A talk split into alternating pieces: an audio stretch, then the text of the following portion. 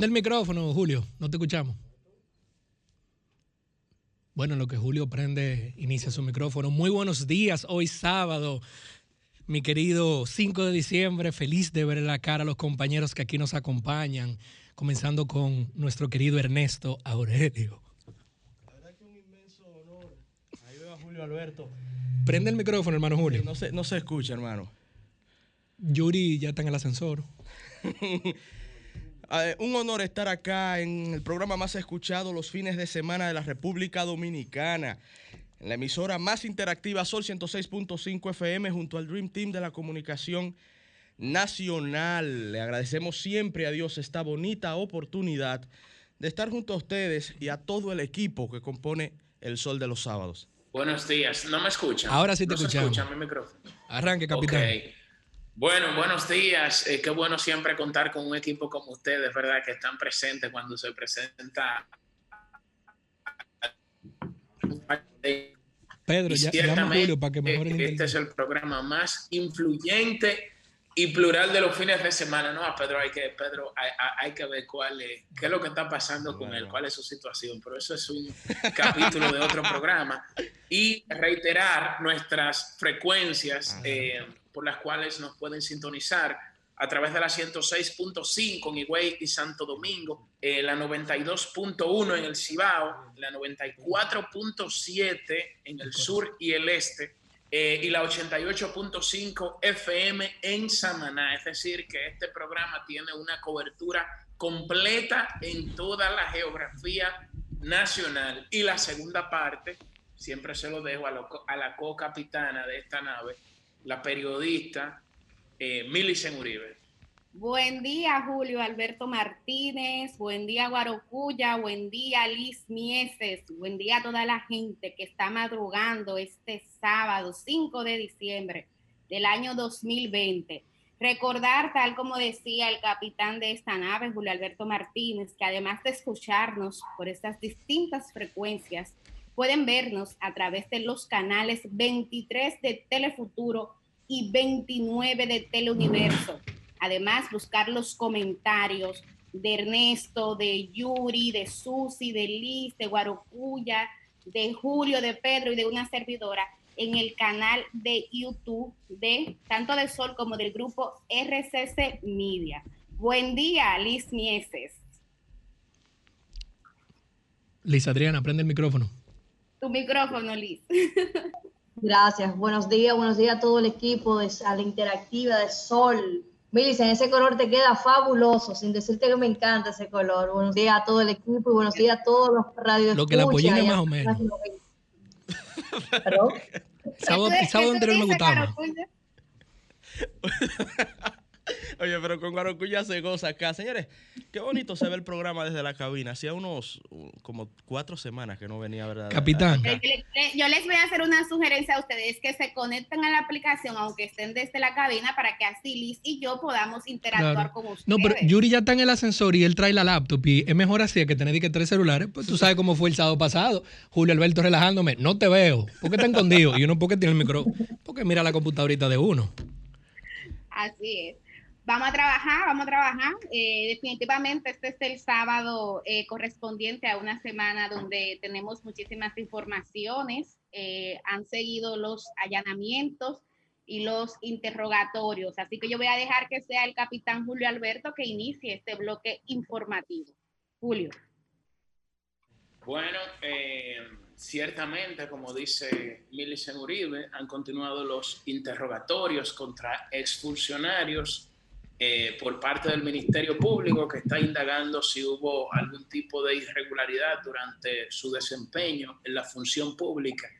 Y la información, yo diría, más importante del día de hoy son las expectativas que se generan eh, para el día de mañana eh, por el conocimiento de las medidas de coerción contra los 10 imputados en la operación Antipulpo que eh, juzgará el juez de atención permanente del Distrito Nacional, el magistrado Alejandro Vargas, eh, que es un juez, como él mismo se considera, que tiene un alto sentido de la justicia y que es una persona que siempre toma decisiones equilibradas, no en función del clamor popular ni de la presión pública, sino en función de los elementos de prueba que se presentan eh, en los tribunales. Pero bueno, yo creo que mañana esto será una gran, un acontecimiento que tendrá una gran cobertura mediática. Bueno, yo le agrego, Milicen, yo le agrego, yo creo que me, eh, eh, acabo de pecar porque la noticia más importante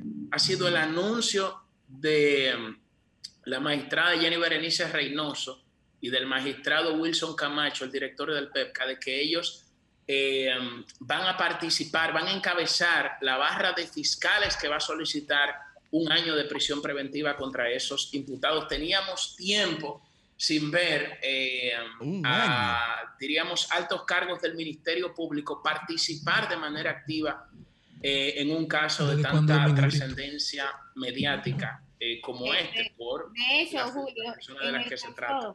En el caso que mencionaste Jenny Berenice, yo recuerdo que a principios de noviembre ella puso un tuit señalando, hizo una foto de su toga diciendo que le hacía falta ponerse su toga y a partir de ahí varios medios de comunicación interpretaron que posiblemente ya venían más allanamientos porque tanto ella como Wilson decían ya casi casi vamos para estrado. Y efectivamente estamos viendo como apenas semanas después de eso, eh, tal como tú dices, es, el Ministerio Público anunció anoche que van a ser tanto ella como el magistrado Wilson Camacho quienes van a encabezar eh, la parte del Ministerio Público que mañana a las 10 de la mañana se le va a conocer la medida de coerción a esos exfuncionarios que están vinculados en la operación antipulpo. Hay que señalar, Julio, que ahora mismo son tres los procesos que se están investigando en el Ministerio Público, que no, no todo el que se investiga tiene que ver directamente con esta operación antipulpo.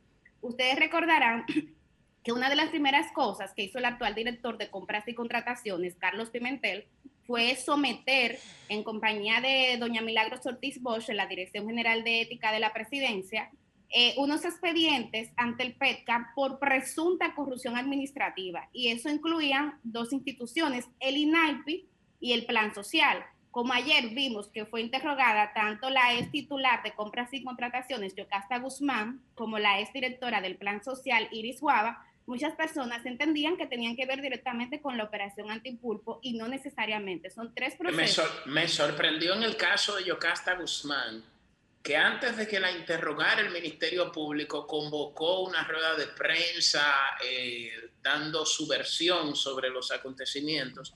Pero esto sucedió antes de que la interrogara el Ministerio Público. Con su abogado, Entonces, eh, el doctor efectivamente, Claro que sí, pero esto ya le da, diríamos que un matiz mediático, porque más que explicarle a la sociedad dominicana eh, que no conoce, diríamos que está en un estado de confusión ahora mismo por tantos bombardeos de estas investigaciones, lo que, lo que, o sea, no sé, porque no sé, los abogados son los que definen su estrategia, pero bueno, esto yo lo vi como que eh, tomó otro matiz a partir de, esa rueda de prensa, pero habría que hablar con su abogado para que nos explique las razones de por qué se convocó esa rueda de prensa. Eh, Ernesto, adelante. precisamente anunciar, perdón Ernesto, para darte paso, que parte de, los invitados del lujo que tenemos hoy día es al abogado de Yocasta Guzmán y ahí le vamos a poder formular esa pregunta. Así es. el doctor Carlos Balcácer. Excelente. Y, es nuestro que cuando él salió ayer, y esto me llamó mucho la atención, cuando se salió ayer de ese interrogatorio, que él dijo que no fue como tal un interrogatorio todavía, él estaba hablando de, haciendo denuncia de irregularidades que habría cometido supuestamente Berlinesa Franco, o no tanto Berlinesa, la institución y nada. pero, pero fue muy duro el doctor ahí, fue muy duro. Bueno, pero podremos, le preguntaremos, le preguntaremos. hablar con él, no, vamos, vamos a dejar un espacio a, a, que él, por supuesto, que aclare algunas cosas. Yo también, particularmente, al igual que Julio Alberto eh, y Milicen, y sé que también Liz como Guarocuya, que son los que hasta el momento estamos presentes acá, estamos esperando, por supuesto, a Yuri Rodríguez, que ahí viene entrando a cabina. Eh, pronto lo escucharemos. Y a Susi Aquino Gotro y Pedro Manuel Casals. Pero bueno, les quería decir que y qué bueno que Yuri llegó, porque los abogados del, programa eh, son Pedro y Yuri, y me gustaría que su opinión en torno a pedir un año, un año de medida de, coerción.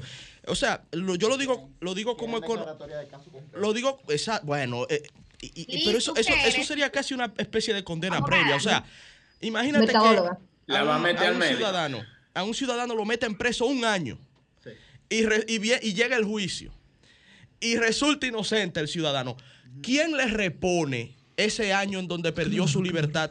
Si, si resulta, estoy poniendo un caso hipotético que puede suceder, porque si respetamos el debido proceso, y ha sucedido, si respetamos el debido proceso, debemos hacer eh, esto que se llama la presunción de inocencia hasta el momento de todos los encartados. Buen punto, Ernesto, Entonces buen le, punto. le- le meten un año, lo digo en buen dominicano, para que la gente Pero lo aquí- entienda. aquí Un año preso. es una costumbre. Un año tú te robaste preso. un bolón o- o- y van, van un año, solicitan un año. Y hago una pregunta Pero- sana, ¿eh?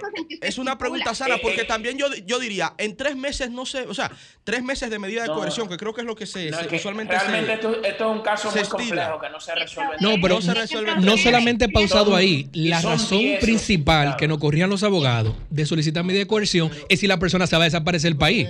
O sea, se, va se van a ir A- a todos eso- por a Haití iba. a la tortuga. A eso iba. El Ministerio Público, su principal rol mañana es poder eh, demostrar con argumentos lo suficientemente contundentes el peligro de fuga de esos encartados. Yuri vino legalista. Y por eso, y título. por eso, claro, porque la medida de coerción de prisión preventiva es la última ratio. Claro, es la la última medida que se debería tomar, ¿no? de. Ante me imagino que un imputado muy peligroso por muchas razones. correcto. Pero entonces, ¿por qué lo, de, ¿por qué lo del año brevemente, Yuri? Porque mencionabas que, que se declara caso complejo. Sí, o sea, el máximo, el máximo de tiempo que puede estar una persona en prisión preventiva como medida de coerción es un Claro. año. Wow, pues me lo Es- mucho. Y el Es Ministerio. Público siempre solicita, solicita esa. Bueno, pero Ernesto, en el caso Odebrecht, el Procurador General de la República solicitó 18 meses. Ah, el- cierto, el- cierto, el cierto, cierto. Señores, caso- hay, que, hay que recordar, señores, que donde, donde suena, donde se escucha agua, río suena. Y la, reali- la realidad es que este No, proceso. A veces. no, Ese no, fue, ese no fue el Sí. mensaje de tu presidente. Ese fue el mensaje del El mensaje del presidente fue de que la justicia, de que aquí va a haber justicia o independencia, y que y independientemente del partido, el color de bandera, aquí se va a ver justicia, porque por eso hay un ministerio público. Un saludo a la Guayiga y pero a tú no leíste el último comunicado del presidente en el Consejo de Ministros. Yo lo tengo aquí para mi comentario. Pero El totalmente te lo, presidente- te lo puedo el presidente va con- el presidente tiene un tono mucho más sosegado, mucho más prudente, se distancia y se desmarca completamente Claro. De, de las acciones que está emprendiendo. Cero combativo. Pero total, pero en ese, ese ha sido el sentido, ese fue el discurso de Y campaña. todo lo contrario, hace un, llam- hace un llamado, hace un llamado a evitar el circo y la espectacularidad que se han visto en otros procesos que ha encabezado el propio Ministerio En otros procesos pero encabezó otro procurador de otro gobierno que era dependiente de ese No, gobierno. pero en este, Millicent, No, no, también. que, Eso de llevarse en calzoncillo este un ex ministro de salud. hace mucho tiempo que no había un ministerio que público lo totalmente independiente. Yo creo que se ha dejado demostrar. Y de que lamentablemente, para bien o para mal, el presidente está totalmente aparte de las funciones que eje- ejecute el Ministerio Público. Para bien, Liz, es para bien. Para. No, no, para bien, se va a pegar lo malo y va a cosechar lo bueno. Que aquí se logra hacer justicia y se logra comenzar a enfrentar la impunidad, ese va a Pero ser por aquí también para del evitar el desorden por Zoom. Claro, y, y bueno, y bueno que se sepa, porque no, no quiero que ningún amigo o amiga que nos escuche se lleve algún tipo de confusión. Nosotros hemos sido muy críticos y muy duros de aspectos que consideramos erróneos de la gestión anterior, pero siempre mantenemos la coherencia de que se deben respetar las garantías Claro. eh, y, y la, y la ley. Claro. Porque, El eso, imperio eso de es lo que el imperio de la ley es lo que nos da garantía a todos nosotros. Hoy Claro. quienes tienen el mazo, hoy quienes tienen el martillo, El hoy son los que efectiva. los que ayer no lo tenían y los que mañana tampoco lo tendrán. Entonces, Claro. cuando uno habla Ah. del imperio de la ley, Ah. Claro. cuando uno El habla del régimen de consecuencias, uno habla de respetar las libertades de todos y todas siempre y cuando por supuesto, nosotros también actuemos acorde a lo que manda la ley y queremos que se haga justicia. Hicimos una pregunta, aprovechando que Yuri, que es abogado, llegó para que él nos explicara por qué se pide un año de medida Sí, de como- coerción como bien- con, con, con, con personas que Porque uno es un piensa, caso complejo. un caso Y Sí, sí, no, complejo. no. sí, correcto. pero de correcto. forma, y, y lo hablaremos Pero con Balcázar. a Yuri, él, él la pregunté a Yuri. De forma humilde, El abogado que, de Yuri. yo que no soy abogado y que soy economista, veo unos encartados que no creo que representen un peligro, eh, no creo que se vayan por Ay, Haití. hombre. No, Sabemos no. que por los aeropuertos no se van a ir, que hay un, no hay buen, puertos, hay un buen control se van a ir. migratorio. Señores, lo hay. buscan cómo salir del país. Entonces, se ha debe haber una- demostrado. Pero la única forma de salir del país si no es por un muelle Claro, o un aeropuerto pero- por Haití. Pero es que, es que, es que eso, es que eso no depende de nosotros que somos seres opinables y subjetivos. De- de- Sí, de- es depende, depende. El hombre de- leyó. claro, depende de cómo se pueda eso comprobar.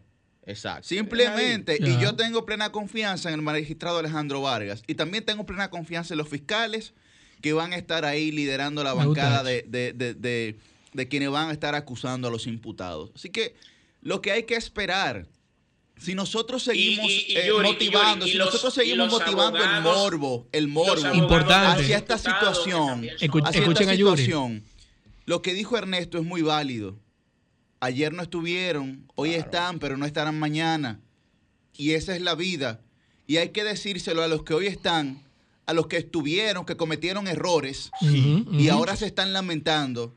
Y a los que estarán, que aprendan.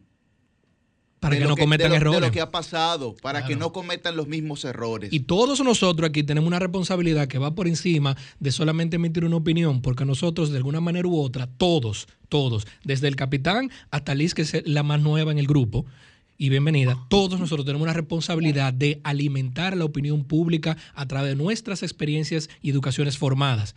Y si permitimos que se siga generando ese morbo, vamos a lo mismo. A mí no se me olvida cuando Francisco Domingo Brito era procurador y él tenía un caso públicamente contra el hoy senador de San Juan, Felipe Bautista. En ese momento hubo gente que de mala manera quiso maltratar a Felipe Bautista y por ende a su líder político, el presidente Leonel Fernández Reina. No es positivo que se quiera alimentar el morbo por el hecho de querer ver sangre. Debe de ser la sangre que sea justa. Si alguien la cometió, porque lo pague, para adelante, no importa el Y partido que sea, pero no es porque te señalen de antemano ante la corte de las redes Bueno, sociales es que una cualquiera que es culpable. Una investigación no es una sentencia. acuerdo, A pesar de que hay mucha gente aquí que pretende senten- sentenciar Claro. previo a. Desde ya. Estoy de acuerdo con Yuri, con Guarocuya y con Julio. Es Oh. importante que, que se le garanticen los derechos humanos a estos imputados y a otros que pueden haber en el futuro, que se respete el debido proceso, Eso que se cumplan las leyes. Ya. No obstante, a mí me llama la Pero- atención que hay pero- una parte de la sociedad que solo hace este reclamo cuando se trata de tutumpotes, como decía Juan Bosch. Aquí todos los días hay hijos de Machepa Sí, quienes se le violentan sus derechos fundamentales Es verdad, es verdad. y esas voces nunca suenan. Pero yo, pero yo creo que esas voces no hemos. Yo, creo que nosotros sí lo hemos solicitado aquí. Millicent. No sé si tú te refieres a nosotros con esas voces, No, no me pero yo sí puedo, yo sí puedo decir aquí, porque yo sí puedo No decir aquí que, que- que no yo he traído los ustedes, casos aquí sí. De los hijos de Pero Machepa, sí. como bien se mencionan en la República Dominicana. Pero sí me parece importante porque estamos en una sociedad que, como, como acabo de decir, o sea, cuando hay poderosos que son sometidos a la cárcel, a los procesos, entonces de una vez que se enferman, que tienen tal dolencia, pero la cárcel dominicana está llena de presos preventivos a los que todos los días se Así les están es, violando Eso es sus es. derechos fundamentales. Así y debemos es. abogar, debemos abogar porque ni en un caso ni en otro. Claro, por eso el neto pelea de que no debemos estar metiendo preso a todo el mundo porque así, sí. así lo abogamos, Sí, así sí, lo abogamos. Tú tienes razón. La confusión, y claro que Milsen ¿Verdad que tiene razón, la confusión Sí, se razón. genera porque, porque si Juan dice que el cielo es rojo y luego viene María y dice, hay mucha gente diciendo que el cielo es rojo, evidentemente Juan se va a sentir aludido. Claro, y de ahí viene la confusión de, de- de nuestros queridos compañeros. Reitero, la coherencia que hemos mantenido abogando porque se respeten las leyes y la constitución de la República no empezó hoy. No empezó hoy y no va a terminar mañana. Va a terminar cuando dejemos de respirar. Y así como hablamos de garantías constitucionales para aquel que se porta bien, hablamos también del peso de la ley para aquel que se porta mal, grande o pequeño.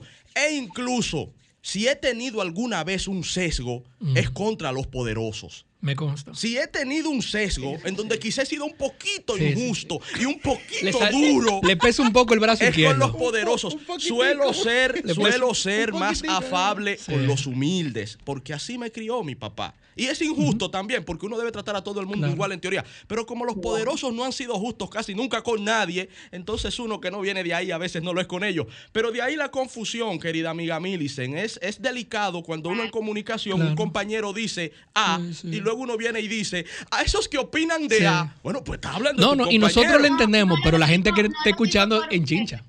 Entonces, No es un asunto, es un asunto de, porque esas- de delicadeza y es algo de lo que yo me cuido Claro. mucho cuando opino aquí, aunque a veces se me va la mano. Pero, pero uno lo hace de Tú que mencionas los hijos de Machepa, aquí hay un hijo de Machepa que no podemos dejar de mencionar. Y más adelante, con eh, la benevolencia de nuestra producción, vamos a tratar ese tema más. ¿Ustedes saben quién es Armando Medina? Ese es un hijo de Machepa, que se envenenó tomando alcohol adulterado a través de una compañía de excursiones llamado ATA Excursiones. Y debemos de felicitar que el ministro de Salud, que no tengo el placer de conocer, lo adelanto para que no se piense, Plutarco Arias, anunció el día de ayer que van a asumir los 2.4 millones de pesos que su familia ha tenido que estar buscando debajo de la tierra para tratarlo por el consumo de alcohol adulterado. Eso es una industria negativa y nociva, un flagelo. Gente que fabrica cleren en un patio de casa y por más que las autoridades en este y pasados gobiernos han intentado atacar eso, el dinero puede más muchas veces, porque es un ingreso rápido y más en estos momentos de limitación de circulación. Ese es un tema. que vamos a tratar solamente con decirle que en la ciudad colonial, lo que la gente llama zona colonial, pero técnicamente ciudad colonial, había un colmado llamado Freddy, cerca de la Sánchez, y lo cerraron hace dos días, porque ahí se estaba vendiendo un cleren en tapa roja que nadie sabe de dónde venía, no tenía registro sanitario. Eso es un hijo de Machepa. Armando Medina, citado por el ministro de Salud como alguien que casi casi pierde la vida por estar consumiendo alcohol adulterado. Bueno, y la gente no lo sabe, lo que quiere es un alcohol barato. eh. Sí. Y ese, es por un- años y, ese, celebrar. y ese es uno que gracias a Dios no perdió su vida, pero la verdad es que si hacemos un análisis del año, de lo que ha pasado este año, con todo, con el tema de la pandemia y ese mismo, ese mismo aislamiento de cada uno, las cifras se han elevado completamente con el tema de ingesta de alcohol ilícito, con grandes cantidades de muerte y es algo que tenemos que nosotros, desde, desde nosotros como comunicadores hasta el gobierno central, tener el ojo bien abierto con relación a eso. Y más adelante lo trataremos con una intervención de Vamos una de, de las federaciones. Susi, adelante. Muchas La- gracias, la chicos. Quería comentar eh, brevemente Y un vete. poquito del tema que mencionaba Guarocuya, del alcohol eh, adulterado, eh, adulterado, como bien señalaba, señalaba Liz. Recuerden la feroz campaña que se hizo contra nuestro país a nivel internacional y que este fue uno de los factores también que contribuyó al descrédito de República Dominicana por también la falta de regulación que hay para supervisar que estas licencias no solamente se entreguen y que en el momento que se entreguen todo esté en orden, sino de que se le dé seguimiento, de que esos centros habilitados luego puedan continuar trabajando con las mismas características de rigurosidad que cuando este permiso fue entregado. En el caso de ese joven venezolano, la compañía de tours, que no conozco, nunca la había escuchado, pero según las informaciones, ellos compraron esta bebida a un centro que se supone estaba autorizado. Y esto nos revela un poco las incógnitas de hasta qué punto llega la responsabilidad de esta compañía de tours y hasta qué punto llega la responsabilidad de quien se supone tiene un permiso y vende las bebidas alcohólicas. A quienes tengan algún tipo de empresas, se le dificulta y empresas de este tipo supervisar hasta tan más allá de la responsabilidad de la otra persona que es quien le vende el producto. Entonces, ahí hay algunos temas que, que no se pueden ver de una manera tan, tan ligera de, bueno, esta compañía es culpable, vamos a culpar a una y otra persona y vamos a resolver, no, vamos a resolver el tema en el meollo del asunto, en eh, intentar evitar que esto esté pasando. Y esto no es viendo el caso de manera particular, es dando un seguimiento a todo el que se le entregue una licencia para expendio de bebidas alcohólicas. Y brevemente quería mencionar una información eh, que fue a, raíz de la visita del presidente del Consejo Asesor de la Organización de los Estados Iberoamericanos para la Educación, la Ciencia y la Cultura, OEI. Este señor, Otto Granados, estuvo en República Dominicana y estuvo viendo las clases a distancia y las modalidades que a raíz del COVID-19 se han eh, implementado en el país y él estuvo gratamente sorprendido por lo que aquí se está realizando. Él visitó uno de los estudios donde se dan, se graban, se imparten estas clases por televisión y resaltó que le llamaba la atención la modernidad, la flexibilidad, la creatividad y la innovación que hay aquí en República Dominicana. En momentos donde hay algunos colegios que sin autorización han estado llevando a los estudiantes de nuevo a las aulas, esto en contra de las disposiciones del Estado, de las disposiciones del gobierno, que se supone deben ser los colegios acatados a todo lo que dictamine.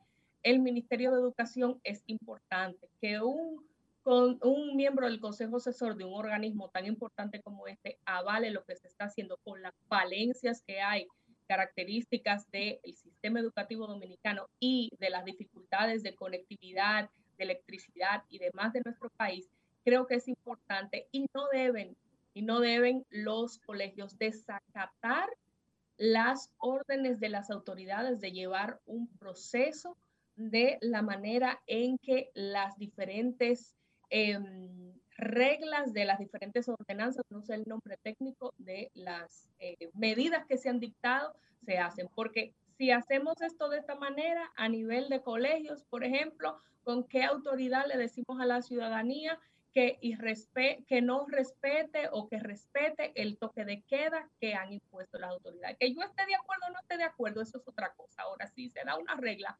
tenemos que atenernos todos.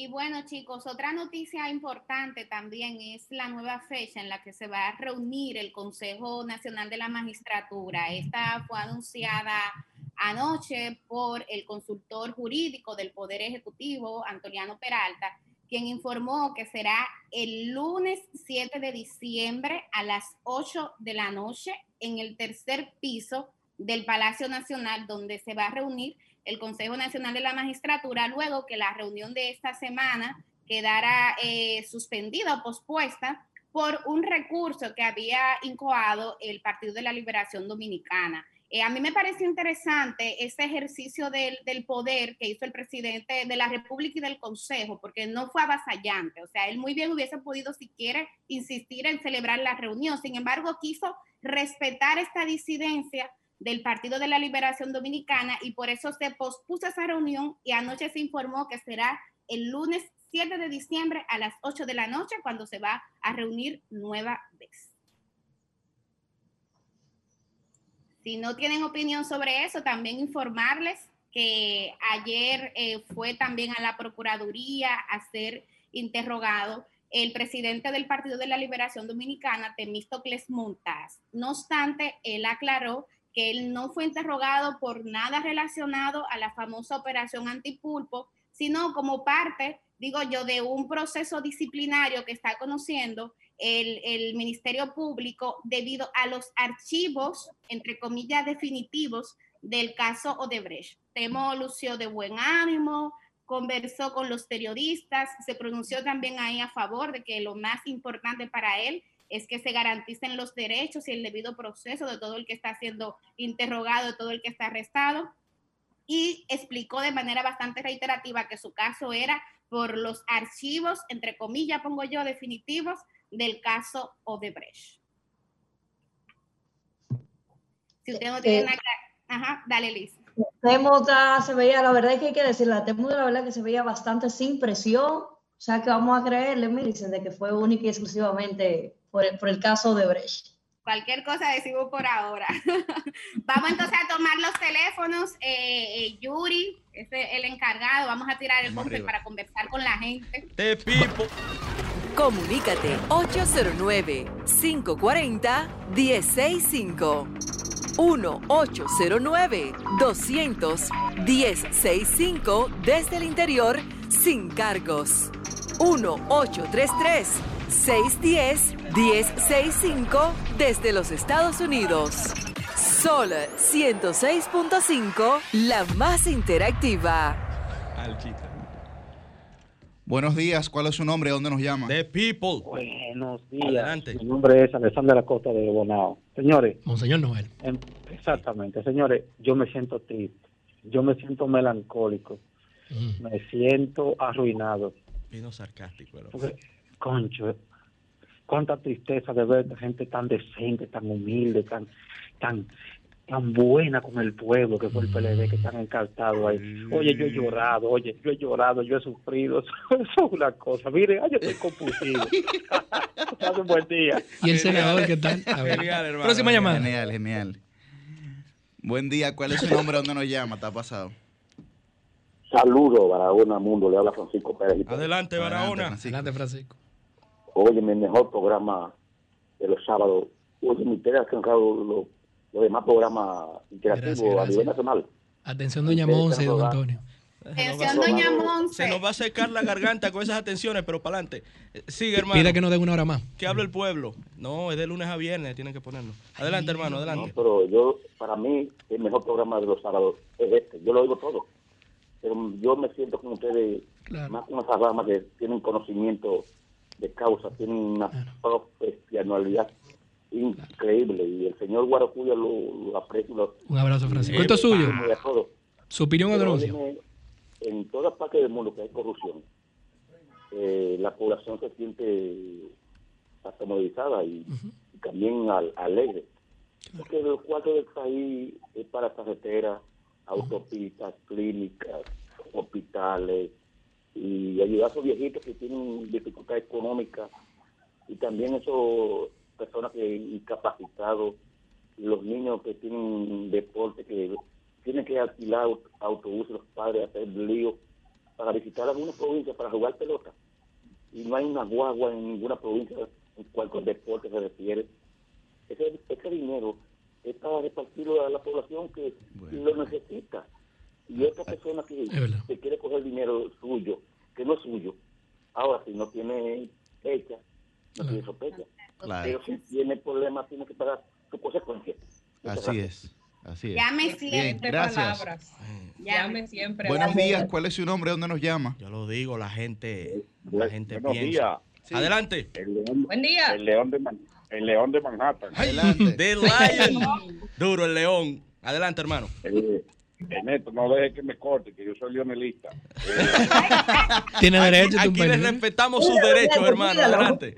No, eh, lo primero, quiero decir cuatro cosas. Lo primero es, eh, a Monse y a, y a don Antonio hay que aumentarle una hora a este, a este programa, porque es el único sol que está De acuerdo con usted. Eh, eh, otra cosa, eh, Adelante. doña, doña Miriam, Jenny Berenice y Wilson Camacho, Ni aunque Madres de la ya lo han como los tres vecino, que tiraron al danilismo el calabozo. Y otra cosa, eh, viene la operación Cien Pies, porque ustedes saben que el, el pulpo solo tiene ocho tentáculos, pero hay un- uno que pisaba con los 100 pies en todas las instituciones. Y ¿Cómo por así? último, madre. a, la- a muchas personas que llaman y que, eh, eh, ¿y Lionel cuándo va? Señores, eh, todo el mundo sabe que el dominicano más investigado en la historia de República Dominicana ha sido. Leonel Fernández. Ocho años duró Hipólito, Guido, Jesús Félix, Bello Rosa, investigándolo. Y ocho años Danilo con Yanalag y su mariachi eh, eh, investigándolo. Bueno, De Lion, pero ¿cómo así? Pero el león vino Son duro. las 7 y León, 40. Gracias, Te dije León. que era duro el león. Gracias, León. Sí, duro, pero nada más para un lado. Que su. Adelante, ¿cuál es su nombre? ¿Dónde nos llama? María de la Zona Oriental, el mejor programa de los sábados. Adelante, Y María. es suyo, este programa es suyo. Cuidado. Mire, y, Y cuidado. cuidado. Y cuidado. Eh, doña Monse, doña Monse, una hora más, por favor. Bueno, Gracias. Ahí, ahí, ahí están los llamados de la gente, ¿eh? Y no somos nosotros que estamos poniendo interactivo. Hay un espacio de lunes a viernes donde queríamos muy bien nosotros. Adelante, Adelante, ¿cuál es su nombre? ¿Dónde nos llama? Sí, buena, desde Santiago. Adelante. Adelante. Sí, Eh, buenos días a esos jóvenes que hacen ese esfuerzo de orientar al país. Y a usted también, por escuchar. Sí, mira, ustedes se extrañan de que se, se apliquen medidas de coerción de un año, que es el plazo máximo de la medida normal que puede durar. Yo soy abogado litigante. Excelente. Soy incluso primo de ese Yuri Rodríguez que está ahí. ¿Cómo? ¿De Yuri. Enrique? ¿Es verdad? Dile que yo soy de Altamira. Ah, de sí, claro que sí, Rodríguez los Montán, Montán. claro que sí. Sí. Entonces, A ver, explica, hermano, eh, vamos a ver. el plazo máximo de la medida de coerción, que los jueces le aplican tres meses, pero se la van eh, confirmando en la medida en que se revisa la obligatoria o la solicitud de parte. Y la que dura 18 meses es el caso complejo, el máximo de la medida de coerción, de cualquier medida, por grave que sea. Pero no asombre a nadie de que se apliquen de manera arbitraria y en violación todos los tribunales de la capital, del interior. Yo tuve un caso allá en la provincia de Santo Domingo que la medida de coerción duró tres años y fue de tres meses y no valió, no valió nada. Eso solamente se encuentra grande cuando son gente sonoro. La mitad del país le aplican medidas graves. Le aplican medidas de, de, de, de tres y solamente el paso máximo al final es que puede sacarlo, los cuatro años. Eso sucede de manera regular. Muchas gracias y sigan esa admirable función. Gracias, Gracias. Una llamada más, que luego tenemos una Sí. entrevista. a- señores. Ahora- adelante, ahora, ¿cuál es hubo nombre? uno- ¿Dónde nos hubo uno que Señores, tenemos aquí a nuestro Pero- capitán en Pero cabina. Una espérate, pausa. Millicent, por favor, atención acá. El Hu- Pero oye, hubo un oyente que dijo que se le zafó ahí. Porque él le dijo a Ernesto, Ernesto, Lo no me tranquen que yo soy Leonelito. Pero Eh, no es a el él- live. Vamos a escuchar, vamos a A él se le olvidó que Ernesto es bochista, pero hay otra Sí. cosa. Ah, no, no, es que él, Pero- se recordó que soy garantista. Pero hay otra cosa. Adelante, que te- La investigación debe ser objetiva. ¿eh? Claro. Sí, adelante. Adelante. Buenos días, este Bueno, premio suyo. años. Ahora 18 Eh, desde Puerto Plata. Adelante, Puerto Plata. Segunda llamada. Vía del Atlántico. Eh, no sé, pero siempre escucho que, que citan nada más a Temo en el caso de los archivados. O sea, es algo anormal, es que los otros no suenan. ¿O qué? ¿Cuál es la razón? O sea, porque nada más no fue a él que se le archivó ese expediente. Muy Eh, buena pregunta. Sí, o sea, es algo extraño. Eso, entre comillas, son archivos Sí, sí. definitivos de expediente. Así es. Lo entre comillas no sé por qué Eh, se con le coloca. a la justicia, eh, yo digo que si hay un chin, hay un chin para todo. Porque, señores, tenemos las ciudades llenas de delincuentes que tienen 15 y 20 fichas haciéndonos daños a los ciudadanos, que nos roban un retrovisor, que nos roban una batería, que se nos meten por cualquier huequito. Claro, claro. Y, y usted lo ve en la calle, o sea, yo pienso que nada que para los hijos de Machepa, na- o sea, no es nada más para los hijos de Machepa, la, la justicia, la poca justicia, y no para todo el mundo, porque Claro. si no, eh, esa gente pudiera estar preso con 15, con 15 y 20 fichas y andan molestando a los ciudadanos en, los barrios y esas cosas. Así es. Y también, y también eh, eh, veo que la foto de Jenny Berenice y Wilson como como como vedette, o sea, eh, ellos no se muestran que van a un juicio Como protagonista. Sí, como que tiene, tiene, tiene como un matiz de La espectacularidad. del espectáculo. No decimos. escucha. Dicen los No españoles, quería- no de postureo. Claro, no, no Pero pudiera ser de postura, No quería yo decirlo, pero cada vez Pero tiene como un matiz de espectacularidad. Ellos eh. hacen una sesión de fotos Sin semanal. embargo, en este Mira, ministerio público el artista era otro. Sí, pero no lo que, lo, lo que, lo negativo que haya hecho el otro nadie lo está justificando, todo lo contrario, lo hemos criticado. Deje- Déjenlo que termine veo- al oyente para que siga hablando de la foto del yo lo que noticiero. veo, de- yo lo que veo en ellos es mucha burla, mucho resentimiento. Ah. eh, Ah, Buena opinión. o sea, eh, son personas que, que, que no lucen que quieren hacer una justicia justa ni que tienen los pies sobre la tierra. Porque yo pienso que lo que tienen es que si dicen menos, hablar menos y trabajar más. Y instrumentar buenos expedientes para que el ciudadano no, no quede decepcionado. Porque Mire, ya el, el juicio mediático. Usted tiene mucha la razón, condena sí. ya. Entonces, esta gente tiene que cambiar el modelo de hacer justicia porque es que uno ni sabe si, si cree en ellos o no cree. Porque es que la burla se, se nota en la cara se de ellos. nota legua. Mira, el el, Bueno. No, no, Millicent, pero no, me mira, voy a hablar-. Yo voy a hablar en términos jurídicos sobre el expediente Claro. para Yo que nos demos cuenta. No me no me demos ataque, cuenta. le escucha. aunque el expediente luce bien fundamentado, luce, yo no lo he leído, por Es eso no puedo opinar con propiedad. Por una política. foto vamos a descalificar está Pero yo no puedo, yo no puedo, yo no voy a, a referirme al contenido del expediente. Ahora, lo cierto es que una sesión de fotos previo al conocimiento de una medida de coerción le da un matiz de espectacularidad a un Claro, proceso. hombre. Ahora, no voy a referirme al contenido del expediente porque no lo he leído y no voy a hablar sobre, en términos jurídicos ¿la sobre lo que influye? desconozco. Claro, por la foto se influye y le voy a hacer y le voy a hacer el análisis en el comentario sobre la sociedad del espectáculo. Escuchen al abogado. influye, influye porque genera en quienes observan que hay un seguimiento directo hacia qué se está comentando o hacia qué opinión se genera a partir de la colocación de esos dos objetivos principales en el estrado. Y que lo anticipan, pues y que lo anticipan foto, a través de un lenguaje semiótico, a través de un lenguaje semiótico que le representa a la ciudadanía una satisfacción de observar. Porque aquí, El aquí, aquí, aquí hay que entender, aquí hay que entender, aquí hay que entender El que eh, como aquí hay estrategas, aquí hay estrategas, también hay analistas. También hay analistas. Y aunque desde la y aunque la sociedad Y con que- su y razón y aunque la sociedad con su razón Pida. quiera que se investiguen los casos de corrupción ¿por qué- de todos los ¿Por qué gobiernos sacaron ellos? desde ¿Por qué arriba no se no, puede pero de- ¿por qué desde el sacaron? ministerio público no se puede dejar entrever o enviar una señal confusa de que aquí lo que se está investigando es a un sector Pe- pe- de un partido político. Como pasó con Odebrecht. Pero. ¿por qué? Pero ¿por qué Pero que yo no estoy. Oye, pero yo critiqué a Odebrecht. es Yo, cri- es que yo critiqué el mamotreto que hizo el procurador general de la República pasada. Millicent. Alain no tiene. No, no, no Vamos, del compañeros, a retornar por los este tema. Pero los ¿por abusos qué, que ¿por qué sacaron unos comentarios en Twitter? Calmaos. ¿eh? Tres días antes de los allanamientos diciendo que por ahí venían. Para satisfacer, para satisfacer, óigame, Hegel, Hegel hacía la diferencia. Hegel hacía la diferencia entre venganza y retribución.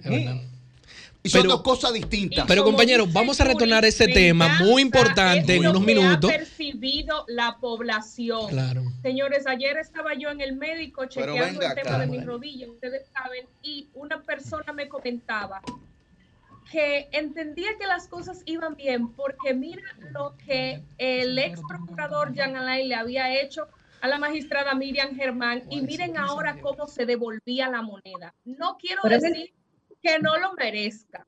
No quiero decir que estuvo, pero está mal que la justicia se Sí, maneje así. Yo fui la primera que así. critiqué ese tema cuando se le hizo eso a la magistrada Miriam Germán y de pueden buscar los videos que está ahí, eh, que están ahí los comentarios. Los cité hace unas cuantas semanas. Un espectáculo feo y bochornoso, así como fue una manera muy burda y muy eh, de espectáculo cuando buscaron eh, a los acusados de Odebrecht para hacer circo y luego sin ver si Trata de un medio de entretenimiento, sino de un juicio serio y que se investigue todo el que se tenga que investigar. aparentemente se está presentando ahora nueva vez. Claro. Y estas fotos, nada más me acuerdan la época de cuando yo estaba en los noticieros, que nos hacíamos una foto así mismo eh, igualitas. Y la percepción de la gente es, qué bueno, payback, venganza, ahora se la van a cobrar. La justicia, aunque funcione, aunque finalmente el resultado vaya a ser el mismo, no puede manejarse y por eso el presidente Luis Abinader vimos que mandó un comunicado diciendo que no podía verse como una venganza, esto y lo otro, intentando un poco aplacar lo que se está sintiendo, lo que se está viviendo y lo que se está proyectando. Porque, pero el presidente hizo lo correcto porque es una crítica sutil. Julio, Es una Hay otra cosa que está mal y es el tema de las bebidas adulteradas. Claro, claro. Ay, sí, Tenemos sí, una sí, llamada sí, muy importante es, en la línea es. 2. Retornemos a este tema en unos minutos. Exacto. Es que se va a hacer el tema Sí, de- no, de- yo sé, de la pero, semana, del pero mes. los hijos de Machepa cuentan, acuérdense del pobre Armando Medina. Eh, vamos a pedirle a nuestro querido Yuri que abra Está- creo está que en la línea ya, 2. Está en línea. Tenemos en línea a la presidenta de APSOCO, la Asociación de Bares de la Zona Colonial, Grace. Jaime. ¿Nos escuchas, Grace? Sí, hola, muy buen día, ¿cómo están todos? Gracias a ti, Grace, por permitirnos esta interlocución tuya. En el día de ayer salió referenciado en varios medios, eh, tanto el periódico Hoy, que dirige la parte digital, nuestra querida Millicent, como otros, que ustedes de Absocol han hecho una denuncia y demanda. Primero, denuncian que hay muchos negocios no formales ustedes son de los formales que sí tributan, pagan impuestos, negocios no formales que se dedican a la venta eh, ilegal de este alcohol adulterado y también la denuncia que ustedes eh, saben incluso quiénes son de los distribuidores y hasta dónde lo venden. ¿Qué nos puede decir de eso? Porque eh, tenemos mucha preocupación del impacto que esto tenga en el dominicano de a pie, que cuando quiere darse un pequeño trago, lo que quiere es precio y puede sufrir. Exacto. Eh, bueno, fíjate, eso es un problema, una situación que viene desde abril. O sea, tenemos en abril que sale un artículo que dice alcohol. Eh, otra otro otra problemática que está pasando en República Dominicana, donde en ese momento habían 30 fallecidos. Tenemos otra otro reportaje de mayo que ahí eran 136 personas que habían fallecido, pero hoy en junio eso asciende a dos a 326. A el, el último reportaje que se dio de eso fue el 4 de junio, que había 326 personas que habían sido eh, eh, intoxicadas que, eh, por la ingesta de bebidas adulteradas. se cerraron establecimientos, como tú bien has dicho, cuando se cerró esta la, la, la turoperadora, y se cerró el negocio donde la turoperadora compró eso. Colmado Freddy. exacto, un colmado que está aquí en la zona colonial. Bueno, nosotros al, al, al ver esta situación, sí, ayer enviamos una nota de prensa con esta preocupación porque aunque eh, son negocios, como tú dices, informales, eh, son negocios clandestinos, muchos no lo son, muchos eh, operan de, de forma abierta, pero por detrás venden la bebida. Pues es preocupante. Exactamente, entonces es una situación que viene presentándose desde hace meses, obviamente por la situación del, del COVID-19, quizás no se le ha dado tanta, o sea, no se le ha puesto el ojo como debe de ponerse. Pero esto es una situación grave. Estamos hablando de que mucha gente está siendo, señores, está siendo eh, afectada eh, su salud, está siendo, está, gente está muriendo porque no se está controlando esto de forma debida. Nosotros inclusive nos pusimos eh, de que las autoridades sigan supervisando y nos pusimos de, con un libro abierto, porque no queremos que el sector bares y restaurantes nueva vez sea afectado por una acción que está haciendo un sector que como siempre se está manejando de forma irresponsable. O sea, esto tiene que detenerse. Porque no, o sea, en los frailes, señores, ahora mismo, hace eh, seis días murieron 10 personas intoxicadas. Wow, pues eso es espantoso. Eh, Gracie, y, bueno, Ernesto Jiménez de este lado. Y lo, malo es que ahora en Navidad, ahora en Navidad eso se multiplica. Sí, sí, se puede disparar. Eh, Grace, nos gustaría saber a qué se debe principalmente este fenómeno, porque uno como economista, usted también lo ha estudiado, Guarocuya no nos deja mentir en este sentido, uno entiende cuando este tipo de mercado negro crece ante barreras impositivas, ante determinación de precios, ante cualquier tipo de imposición que impida el libre comercio o la libre venta de ese tipo de mercancías. También uno puede ver cuando hay eh, control de precios que de manera artificial te sube el precio del producto, también ahí se justifica a nivel teórico que surjan estos mercados negros, pero en República Dominicana la realidad es que el alcohol en sus dimensiones más económicas es asequible para todo el mundo. Para todo el mundo. O sea, hay muchas variedades. Sí, claro, por eso digo, el alcohol más barato, no quiero eh, especificar, ¿no? Pero, pero es asequible. Entonces, ¿a qué se debe que estemos padeciendo y con muertes lamentables, como usted indica, este crecimiento de un mercado negro que yo de verdad no, no lo comprendo en República Dominicana? Eso se debe a la poca supervisión que hay a, esos negocios. Ellos saben, de hecho, en, en ese mismo mes de, abril se, se, desmanteló una fábrica donde incautaron, eh, yo creo que treinta y pico de, tanques que se, que estaban fabricando del, famoso Cleren, exacto, del famoso Cleren. Ah, sí. adulterado, vamos a aclarar, Cleren adulterado. Entonces, las fábricas, esas fábricas hay que atacarlas porque también a todo esto, eso también afecta a, las, a, las, a las casas importadoras de bebidas alcohólicas. Eso, eso los afecta. ¿Entiendes? Además de que aquí, obvio, lo más importante es que hay personas que están siendo afectadas su salud y que están perdiendo la vida por esto, por, e- por esta eh, falta de supervisión de las autoridades hacia esta, hacia esas eh, eh, eh, estos negocios que venden este tipo de, de bebidas. Entonces nosotros que, sabe- que, que tenemos eh, ya un tiempo, porque la mayoría, te hablo aquí de la zona colonial, ¿verdad? La mayoría compramos en los mismos almacenes, la mayoría tenemos hasta los mismos vendedores. Nosotros nos ponemos como un libro abierto, como decimos en el... En el A disposición en de la autoridad. Claro, para hay miles de formas. Nosotros dimos una, bueno, vengan, chequeen los recibos, chequeenlos para que vean que todo está como debe estar y que así se supervisen esos negocios, que se sepa la procedencia de ese alcohol que tienen esos, esos negocios, que se investigue. ¿Cuál es la diferencia? Tú hablabas algo muy importante de la falta de regulación, del seguimiento que les dan a ustedes que tienen sus autorizaciones, pero que también tienen un comportamiento demostrado eh, un apego a los reglamentos y a estas personas que tendrán autorización o no, pero o no las siguen o actúan de manera clandestina. ¿Cuál es el seguimiento que tú hayas podido comprobar que le dan las autoridades reguladoras a estas personas? Al parecer, pues no es igual, es, es desigual.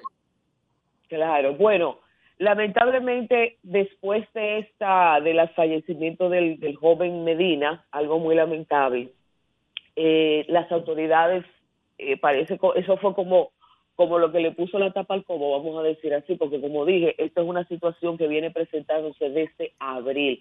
Inclusive el ministro, eh, el, perdón, el doctor Cárdenas en ese momento dijo que inclusive estaban a la par con los casos de COVID que, que se estaban reportando en ese momento. Ok, entonces entendemos que a partir de ahora, ¿verdad? Eh, las autoridades deben, deben eh, tener un seguimiento un poquito más, eh, ¿cómo se dice? Más formal con, el- con, con este tipo de, de negocio. Porque nosotros, es como tú dices, o sea, nosotros somos supervisados, ¿eh?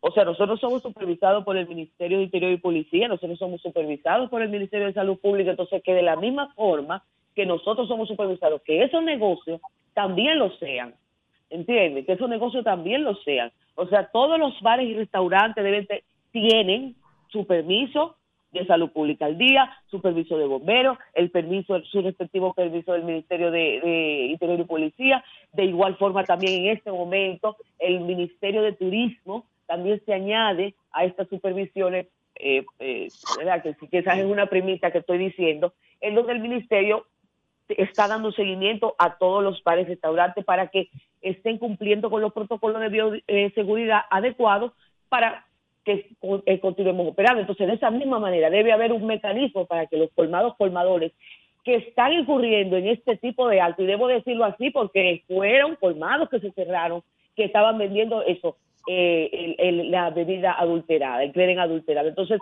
de esa misma forma, el ministerio, esos ministerios tienen que armar una, una, una directiva, una comisión para que todos los, los establecimientos se supervisen y chequeen, que de alguna manera puedan testear y, y puedan darse cuenta que ese eh, establecimiento está vendiendo esa, esa, esa bebida adulterada, que está causando la muerte y daño a la salud de muchos ciudadanos. Así es. Bueno, pues muchísimas gracias a doña Grace. Ella es presidenta de la Asociación de Bares de la Zona Colonial. Humberto, cambio y fuera. Ocho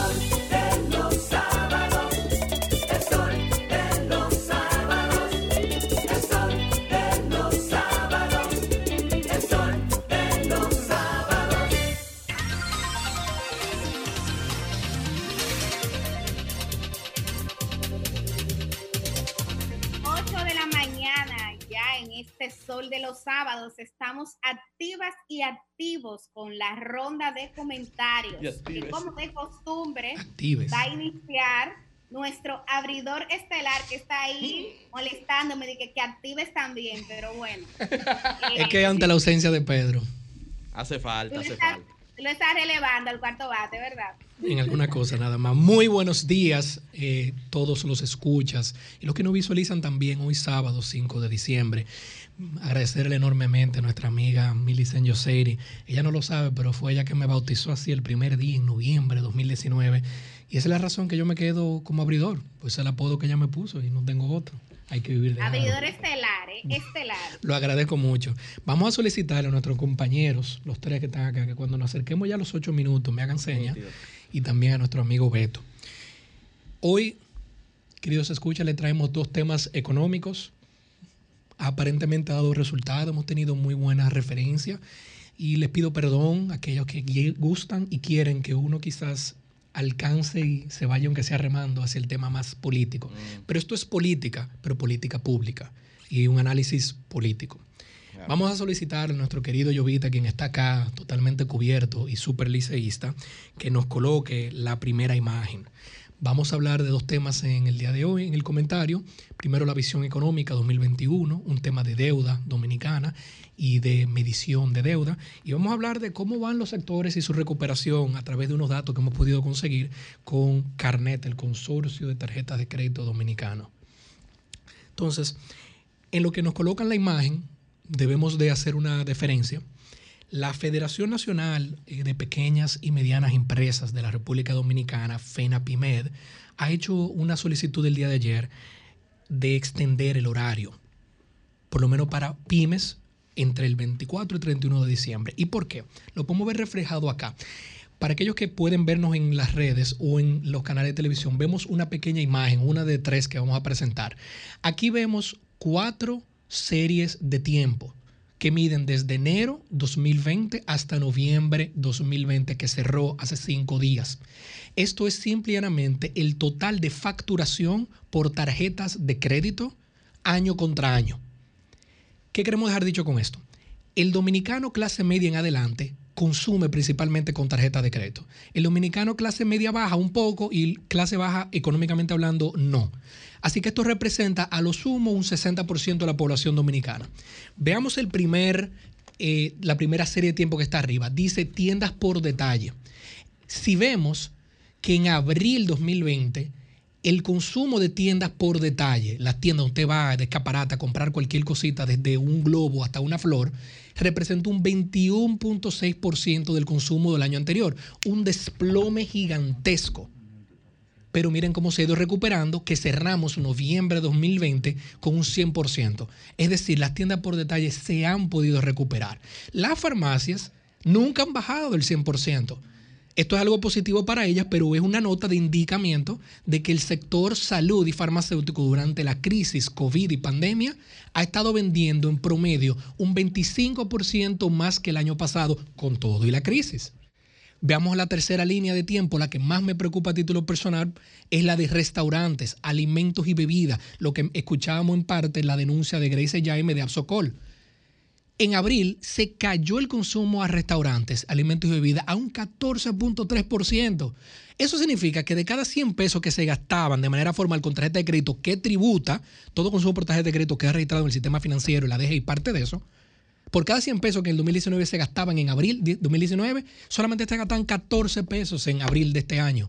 Y la recuperación está ahora rondando el 80%, pero eso es ahora en los últimos dos meses no se ha podido recuperar. Y por último vemos que los supermercados sí tuvieron, gracias a Dios, un buen desempeño y ahora están en su media. Esto nos adelanta que aquí los supermercados, descontando un mal día y la gente en redes subiendo videos, nunca ha habido una escasez o cierre de supermercados. Vamos a pedirle a Llovita la segunda serie, que con esto concluimos el análisis de la recuperación económica por sectores. Esto que hemos visto, no, Llovita, esa es la tercera imagen, la otra, que es otra serie de tiempo. Esta serie que estamos viendo, lo que nos demuestran a nosotros es simplemente que gracias a las medidas que el Banco Central de República Dominicana ha tomado, gracias a el sistema financiero formal, la banca múltiple, la super de banco, y al histórico de estabilidad económica que es la moneda oro dominicana, hemos podido ver esto. Hemos podido ver cómo varios sectores han entrado en franca recuperación, los supermercados, Las farmacias han estado con un desempeño maravilloso, pero todavía tenemos sectores deprimidos como lo son alimentos, bebidas, bares, restaurantes y el turismo. El turismo ha sido el segundo más afectado luego de alimentos y bebidas. Y esto todavía no vamos a visualizar su recuperación a menos que se mantenga Número uno, las medidas de apoyo que está implementando el Banco Central y en buena medida el gobierno central. Y número dos, que la población dominicana no deje de percibir el apoyo directo, subsidio directo al consumo. Sin un consumo privado, no tenemos manera de mantener a las empresas.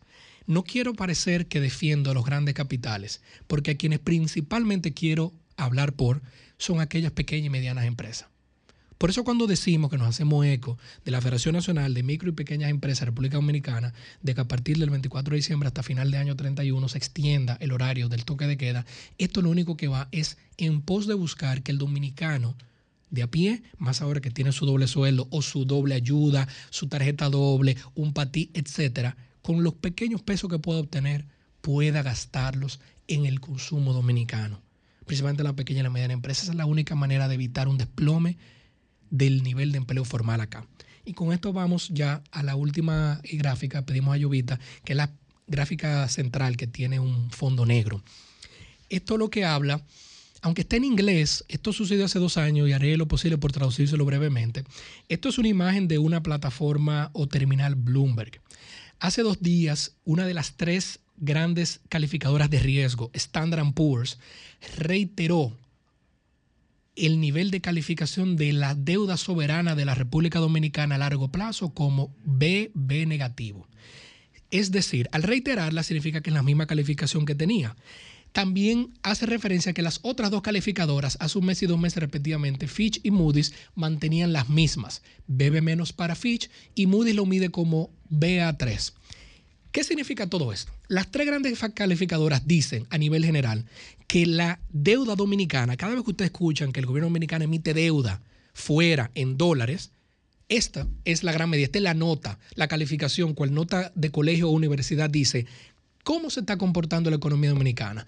La calificación es que la deuda dominicana tiene grado especulativo, pero no es basura es la misma calificación que teníamos hace seis meses, la misma calificación que teníamos hace 12 meses. Es decir, la República Dominicana, por suerte, ha podido, valga la redundancia, sortear, a diferencia de las demás economías de América Latina y Central, la situación de la crisis que la pandemia nos trae. Y con esto vamos concluyendo. Cuando tenemos mala nota en nuestro manejo de deuda, se nos hace más caro endeudarnos y se nos hace más caro buscar prestado para suplir nuestro presupuesto, ya sea local o fuera, pero principalmente fuera en divisa fuerte, dólares, euros, libras esterlinas.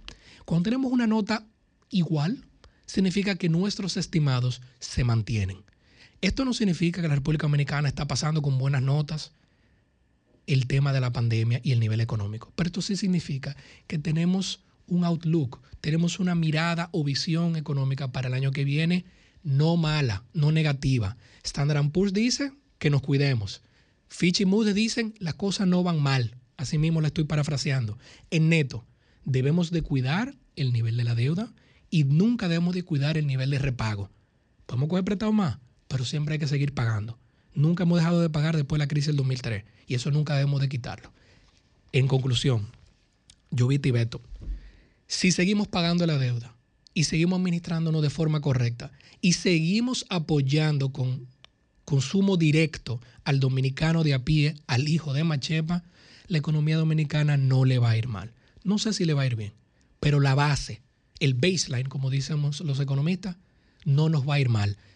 Presidente y todo su equipo de asesores, de todo eso que hemos comentado, lo más importante es no quitarle el apoyo directo al consumidor dominicano.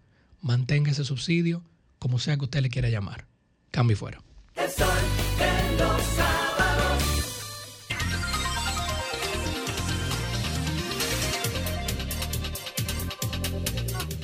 Y 10 minutos en la mañana, seguimos en este sol de los sábados. Guarucuya Batista, Julio Alberto Martínez, Ernesto Jiménez, Yuri Enrique Rodríguez, Susi Aquino Botro, Pedro Manuel Casals, donde quiera que esté, una servidora Milicen Uribe. Y ahora ha llegado. Ana, no me la dejes de lado.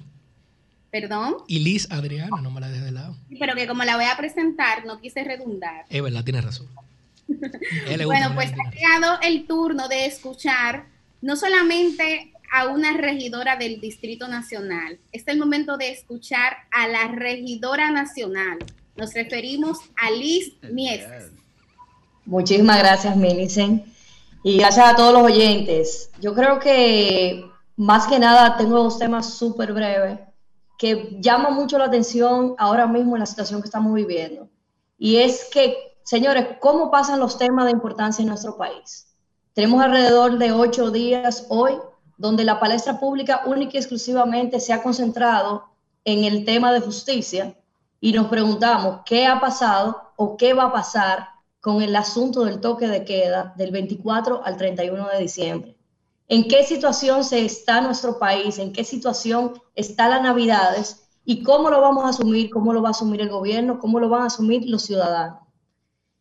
Me hago la pregunta y, al mismo tiempo me hago una respuesta con el tema de que nosotros los dominicanos, en que quizás es un tema espinoso, tratándose de mí, pero como los dominicanos a veces tenemos una doble moral y viendo también la referencia mundial de lo que ha pasado en diferentes países, de que hay un rebrote o no hay rebrote, me analizo y me tomé esta semana precisamente para identificar diferentes sectores de aquí del país, sectores como los restaurantes, sectores como los bares, sectores ah, inclusive hasta de los car de cómo están y totalmente llenos y me pregunto, del 24 de diciembre al 31 de diciembre, ¿qué va a pasar con el toque de queda? ¿El gobierno va a flexibilizar? ¿No va a flexibilizar?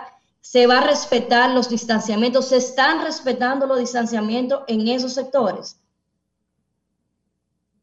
Yo visité diferentes establecimientos donde verdaderamente todos los restaurantes de nuestro país están llenos y están llenos de tempranas horas de la mañana hasta el tema del toque de queda. Y quiero hacer esa, esa salvedad de que nosotros los dominicanos hemos adoptado, hemos querido siempre estar en el tema de la palestra, que hoy es la justicia, pero que no, no sin restarle importancia, ¿qué pasa con el, con el coronavirus, con el COVID-19? El 24 de diciembre es una fecha que tendrá que tener una cierta relevancia. Todavía no hemos recibido respuesta por el gobierno central de qué va a pasar. Sin embargo, yo particularmente tengo un comentario con relación a eso. Yo creo mucho que nosotros como personas debemos de, asumir la conciencia de que el país, el mundo entero está viviendo la pandemia, pero también tener en cuenta de que nosotros salimos a la calle, de que nosotros estamos en la calle, de que lamentablemente no en todos los sitios se respeta el distanciamiento.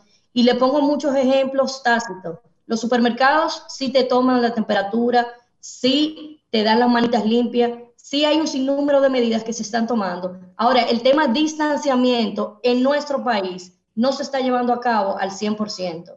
Y creo, creo particularmente de que el del 24 al 31 se debería de flexibilizar por lo menos los temas de movilidad dentro de la ciudad, dentro del país, de que la gente sí pueda hablar generalizada con un grupo de personas que sin restarle importancia al COVID-19 tenemos que tener en cuenta. Precisamente el tema que hablaba mi colega anteriormente con lo que es la economía en nuestro país. Va a influir mucho este diciembre y se lo digo de manera particular, yéndome un poquito al sector privado, de que diciembre para el empleador siempre ha sido un, un tema de amor y odio, porque al mismo tiempo como tiene entradas adicionales por el mismo tema de doble sueldo y un sinnúmero de bonos y diferentes cosas, también tiene gastos adicionales que van precisamente con los mismos temas de los mismos doble sueldo para sus empleados y los mismos bonos para sus empleados y los mismos gastos que representa lo que es las navidades. Y creo que es algo muy importante que el gobierno debe tenerlo en cuenta, de que nosotros tenemos que seguir manteniendo la economía en, el país, poder tratar de elevarla lo mayor posible, sabiendo, y no, no, quiero no quiero verme de una manera eh, incoherente o que no estoy respetando el tema del COVID-19, simple y llanamente lo veo como una forma de que nosotros, los ciudadanos, no debemos ser doble moral. Yo no puedo pararme frente a una cámara a decir que hay que respetar el, el, el COVID, que hay que respetar el toque de queda, que tenemos que tener distanciamiento, donde uno se sienta hasta almorzar en un restaurante que está completamente lleno. De que hay muchos que sí han respetado los espacios, de que mesa entre mesa, pero la mayoría no es así. Y quiero, hago un llamado con este comentario a todas las autoridades pertinentes para que se revisen, para que mantengan vigente lo que es la revisión de todos esos sectores, de que verdaderamente haya un distanciamiento entre sí. Y también hago un llamado al gobierno dominicano, a mi presidente Luis Abinader y a todo el tren gubernamental, de que tenemos que tener en cuenta que la economía es parte fundamental para que el país pueda inclusive salir del tema del COVID y tenerlo en cuenta esos siete días precisamente que van del 24 al 31 de diciembre, donde hay un dominicano que tenemos los dos, las dos escalas. Tenemos el dominicano que está acostumbrado a estar en la calle, que le gusta el sonido, que le gusta estar de, fiesta siempre, pero también hay un dominicano bien consciente que también le gusta, que no es que no le guste, pero lo hace de manera más eh, sumisa, pero enfocándonos siempre en que hay que cuidar la economía de la República Dominicana, de que tenemos que cuidarnos nosotros, cada uno, de sembrar esa concienciación, esa, esa, concientizar a cada uno en los pocos días que quedan, que hoy precisamente estamos, me parece que a 5 de diciembre, si no me equivoco, a 4 de diciembre, y faltan muy pocos días para esos días festivos que son, se pudiera decir que son el, la matriz de todos los dominicanos, que son las navidades. Precisamente en ese mismo tema quiero pasar y adecuarlo un poquito al tema que hemos conversado, que inclusive tuvimos un, una invitada en el día de hoy, que es con el tema de los alcoholes eh, del clerén, porque tenemos que, decir, tenemos que decir la verdad, del clerén adulterado. Señores, le hago la salvedad y se lo digo de manera muy puntual y que me afectó, se podría decir que inclusive directamente. En abril, desde marzo, desde finales de marzo, que se empezó con el aislamiento y el tema de la pandemia, yo que he estado directamente en sectores populares, muy, muy cercano y, muy, y, todos los días se pudiera decir, he visto muertes directas con el tema del alcohol.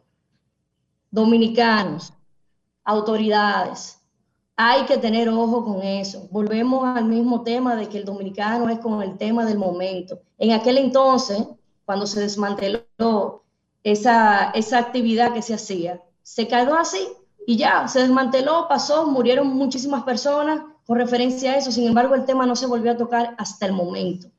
Tenemos que tener un ojo abierto con todo. En los barrios populares de nuestro país, de nuestra ciudad, eso se estila muchísimo, de que dentro de los colmados, en los patios de, esos, de, esos, de esas casas, de esos apartamentos, se hace, se adultera el cleren, se adultera el alcohol. Hay que tomar verdadero peso con ese tema porque si hacemos un análisis porcentual, han habido muchísimas muertes que van totalmente de la mano con ese tipo de cosas que se pueden muy bien evitar. Y básicamente estos son los comentarios que tengo, llamando a cada uno de los dominicanos, al gobierno dominicano también, pero a cada dominicano per se. Señores, vamos a concientizarnos en el tema económico, en el tema de salud, pero a concientizarnos en el tema de educación. Cambio fuera. El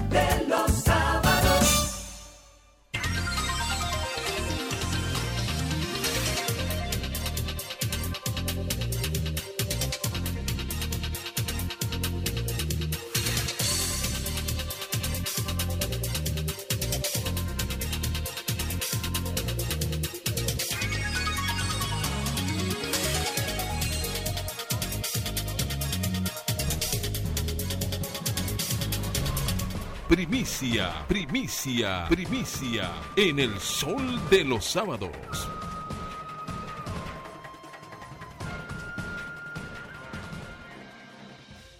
La dirección de prensa del Ministerio Público acaba de informar que anoche el Ministerio Público arrestó a otro de los investigados en la operación Antipulpo. Esta persona ha sido identificada como Huacal Bernabel Méndez Pineda y según el Ministerio Público está vinculado a un entramado corrupto del que también supuestamente habría formado parte el hermano del expresidente Danilo Medina, nos referimos a Juan Alexis Medina Sánchez, que como ustedes saben está arrestado. Repetimos que anoche hubo otro eh, arresto por parte del Ministerio Público como parte de esta operación antipulpo y que esa persona ha sido identificada como Huacal Bernabel Méndez Pineda. Vamos a ver, Jennifer, si más adelante nos podemos comunicar con alguien del Ministerio Público para tener mayores detalles. Pero ahora, cuando son las 8 y 21 minutos de la mañana, es momento de escuchar al titán de la juventud. Uno de los comentarios más esperados del día de hoy. Desde ayer hay gente pendiente viendo cuál será la posición que va a Milicen, repite el título de nuevo. ¿El titán de qué? De la juventud. Gracias. Bueno. Y nos referimos a Yuri. No paga, amigo. Está usted arrestado. Doble mala suerte. ¿Y esto? hasta en ese video están arrestando gente. démosle el paso y ayúdenos ahí, por favor, que algo como se si te hubiera pisado un elefante. Póngalo en, mute, por favor. Excelente. Ahora sí reintroducimos a nuestro querido amigo y hermano Yuri Rodríguez, el titán en el sol de los sábados. No, pero si es, si es con esta bienvenida, yo prefiero ni hacer comentarios. De Titan, eh. adelante. la despedida. Yo prefiero la despedida ya cuando con esta bienvenida. Bueno, muchísimas, muchísimas gracias compañeros y compañeras del Sol de la Mañana, el equipo más influyente y plural de la radio dominicana. ¿eh? Eh, bueno, yo diría que de los fines de semana, ¿verdad? Como, siempre decimos y cuidado. Miren, el día de hoy, eh, como bien decía Millicent, como decían mis compañeros, hay personas que quieren escuchar cuál es el planteamiento que nosotros vamos a tener. Y es muy básico, va dirigido en tres líneas, un primer planteamiento hacia el PLD, otro hacia la sociedad y otro hacia la justicia de la República Dominicana. El PLD tiene que entender que ahora mismo, que ahora mismo está cosechando parte de lo que un momento cultivó.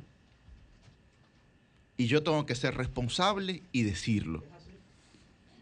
Por lo único que yo voy a abogar en estos procesos eh, de allanamientos o persecuciones, apresamientos, cualquier adjetivo calificativo que usted le quiera poner, en lo único que voy a abogar es porque se respete el debido proceso. Posterior a eso, hay que tener plena confianza en el Ministerio Público, en los jueces, en el Poder Judicial en conjunto y lo que van a hacer. Ahora bien, mi partido tiene que entender que debe de ganarse nueva vez el respeto de la ciudadanía. Y no hay mejor camino para usted ganarse el respeto de alguien que respetándose primero usted mismo. Porque nadie respeta a quien no se respeta a sí mismo. Y voy a ser muy eh, responsable con los comentarios que voy a hacer de mi partido. No se dieron cuenta de la necesaria provisionalidad de los cargos elegidos democráticamente. Nunca lo pensaron, parece.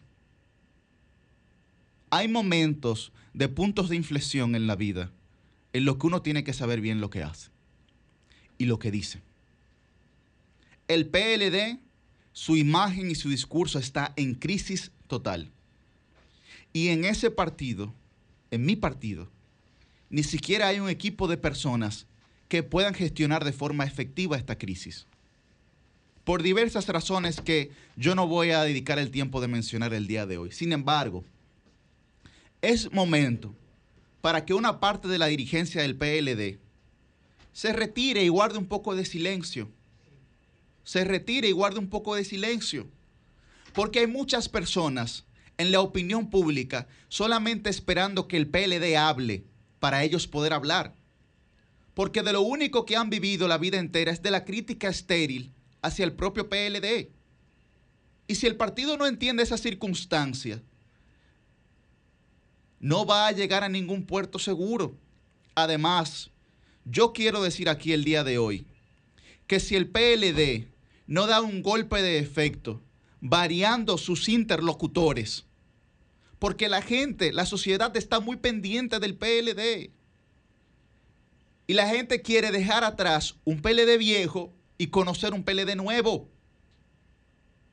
Y yo aquí no estoy haciendo leña del árbol caído, No estoy mandando un mensaje de falta de unidad, pero lo que cada día más se vislumbra aquí es que las acciones tendrán que ser más contundentes y más contundentes. Porque lamentablemente comienza a ser bochornoso el decir y el actuar de algunos dirigentes del PLD. Y ya está bueno. Ojalá y no pongan más en vergüenza nuestra dignidad PLDista. Ojalá y no lo hagan. Tantos errores que se han cometido y tantas cosas buenas también que se han hecho, pero tenemos que entender que en la cabeza de la gente, en su hipocampo, en su parte ejecutora, en sus sesgos de confirmación, no van a entender nada de lo positivo que ha hecho el PLD en todos estos años. No están en capacidad. La única información que van a validar será la negativa referente a ese partido. Así que yo espero, para que dejemos ya esta militancia desmoralizada, haya un golpe de efecto de la alta dirigencia, como por ejemplo que sigan, que sigan lo que hizo José Tomás Pérez. Y yo creo que con eso estoy diciendo suficiente. Sobre, sobre lo que se plantea en la sociedad sobre estos casos. Hay una rutinaria, ha existido en la sociedad dominicana, en los patrones conductuales de la sociedad dominicana una rutinaria descalificación a la función pública, que regularmente es abusiva e injusta. Y hay mucha gente que no entiende que ha abierto una caja de Pandora con lo que está haciendo el día de hoy. No están conscientes de lo que ha pasado, de lo que pasa y lo que pasará. Decía Gabriel García Márquez que los funcionarios nacen sospechosos y mueren culpables. Cualquier funcionario, del pasado, de actual y del futuro también. Porque todo lo que pasa por la mente de la ciudadanía tiene valor de hecho cumplido. Y si solamente pasa por la ciudadanía que alguien fue corrupto, porque se ha creado una narrativa y una percepción hacia un partido, hacia una institución o hacia una persona de corrupción, la gente cree que eso es verdadero. Pero esos mismos que han generado esa narrativa y esa percepción sobre corrupción dirigido a una institución, recuerde que le puede pasar a usted también. Recuerde que le puede pasar a usted también, porque el consenso en el error no convierte el error en verdad. Claro, hay mucho más valor sobre la percepción de la verdad o de la realidad que de lo que realmente existe. Por lo menos en este país. Ahora bien, ¿y por qué digo esto? Porque muchas veces nosotros actuamos a través de hilos invisibles. Porque el relato nos construye en el relato de cuál debería ser el comportamiento adecuado de una sociedad. Pero nadie nunca toma una decisión basándose en, en lo racional o en los números. Todo el mundo necesita que le encuentren una historia. Y ahora mismo lo que aquí está pasando es que están contando una historia. La gente que sabe del storytelling están contando una historia. El Ministerio Público está contando una historia. Y tienen que verlo así. Porque vuelvo y digo, no importan las realidades como la percepción de esas realidades. Por encima de los hechos están los símbolos. Y aquí lo que se están construyendo son símbolos. ¿A quiénes benefician esos símbolos? Eso es una buena pregunta que todos deberíamos de tener en cuenta. Ahora bien, yo le digo a mucha gente que está en la clase política que recuerden que los mismos que hoy celebran fueron los que lanzaron piedras en el 2014 frente a Funglode. ¿Cómo? Yo se lo digo a esos compañeros que hoy están en una posición de alianza sobre lo que está ocurriendo, pero recuerden que han sido esos mismos que históricamente a ustedes les han llamado ladrones, o lo menos que le vociferaban frente a Funglode eran que eran ladrones, pero lo hacían porque nunca han logrado llegar a las posiciones que ustedes sí llegaron. Porque esos que vociferaban son unos, unos eternos aspirantes vestidos de sociedad civil. Hay que recordarlo. Y lo digo porque es muy fácil adivinar el pasado. Es muy fácil vivir de ser adivino del pasado y vivir de, de, aquello de, bueno, si hubiese sido, los históricos no existen.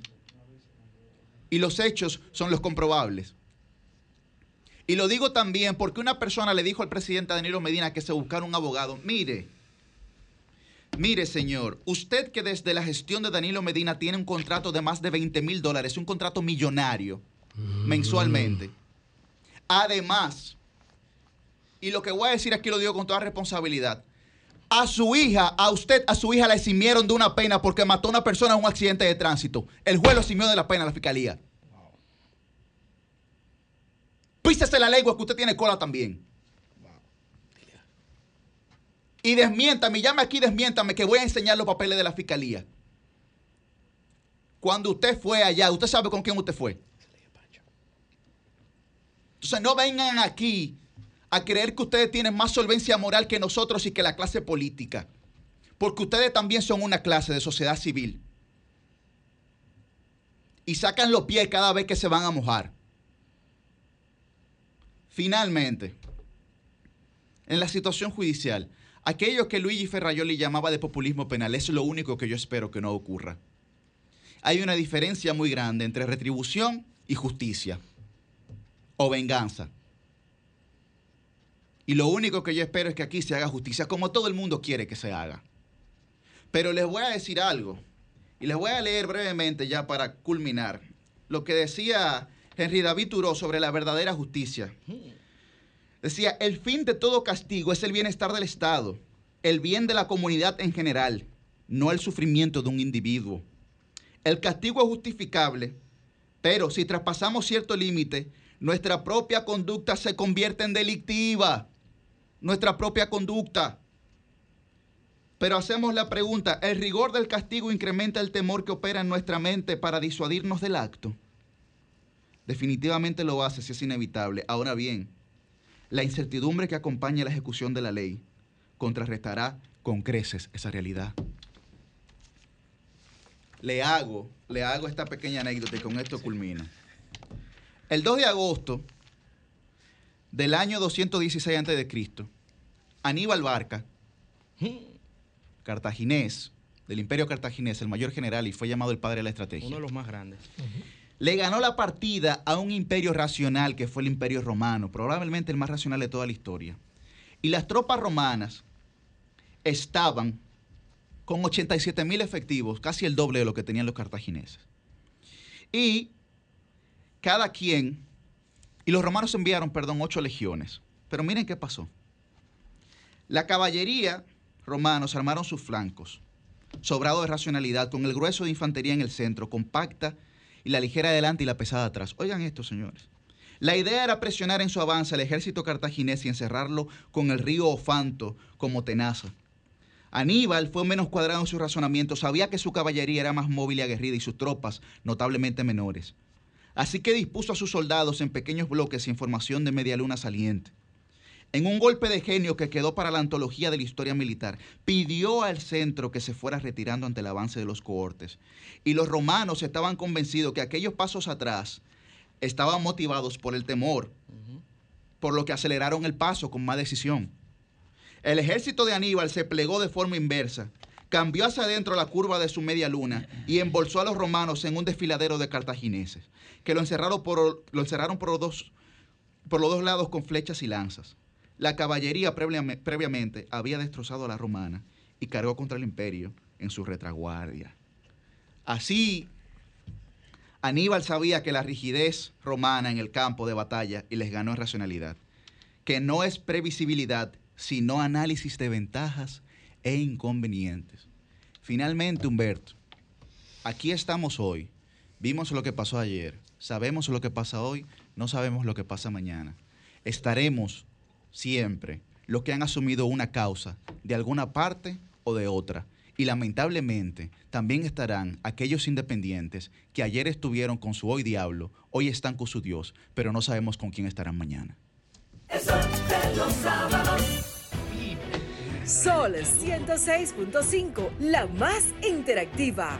Una emisora RCC Miria. El sol de los sábados, el sol de los sábados, el sol de los sábados, el sol de los sábados.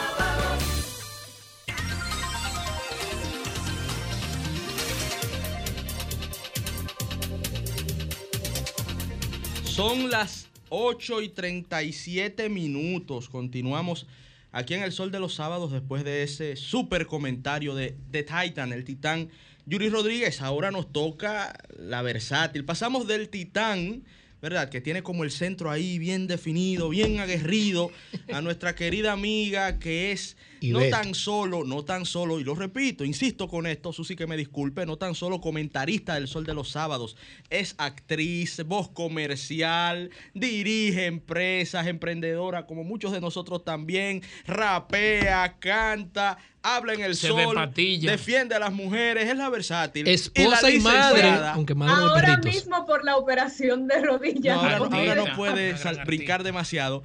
Pero un orgullo de verdad y un privilegio poder presentar a nuestra querida amiga Susi Aquino Gotró, la licenciada que denuncia los males. Adelante, amigo. La licenciada, la, la, la, la licenciada denunciando muchísimas gracias a ti, Ernesto, por esa hermosa presentación, así como a todo el equipo de este programa, señores, el más influyente del fin de semana. Y cuidado, quiero iniciar de inmediato esta parte de mi comentario lamentando el fallecimiento de don Adriano Miguel Tejada, quien fuera director del periódico Diario Libre y que hace pocos meses o pocas semanas había decidido retirarse a su hogar, ya no trabajar más y allí se dio el gran paso de que eh, Inés Aispun fuera la directora del periódico tras su salida. A don Adriano no lo conocimos tan de cerca, pero sí le vimos trabajar cuando fuimos pasante en el periódico Diario Libre en nuestra etapa de eh, finalizar nuestros estudios universitarios de la carrera de comunicación social y nuestras prácticas profesionales. Una parte fue allí en este periódico y otro en un famoso programa de investigación de televisión de nuestro país. Don Adriano, una persona siempre muy amable, muy dedicado, todos sus compañeros de trabajo así lo veían como compañero, no como un jefe. Y lamentamos la pérdida de esta gran eh, figura del periodismo que si han visto en las condolencias es querido y apreciado por personas de sectores tan diferentes, por periodistas con opiniones tan diferentes y eso muestra la calidad de ser humano que él era. Señores, y en los temitas breves que quiero tratar está también eh, lo acontecido en el día de ayer por el diputado Botello, quien reclamaba el 30% de las AFP frente, al Palacio Nacional. No debemos ser politiqueros ante este tipo de cosas y no podemos denunciar algo en un momento, acciones que nos parezcan que son exabruptos, considerarlos mal en un momento y ahora porque es otro gobierno verlo bien y aplaudirlo no. Esta manera tan destemplada en la cual él con toda clase de malapalabras estuvo eh, pues expresándose a los miembros de seguridad del Palacio Nacional quedó totalmente fuera de lugar.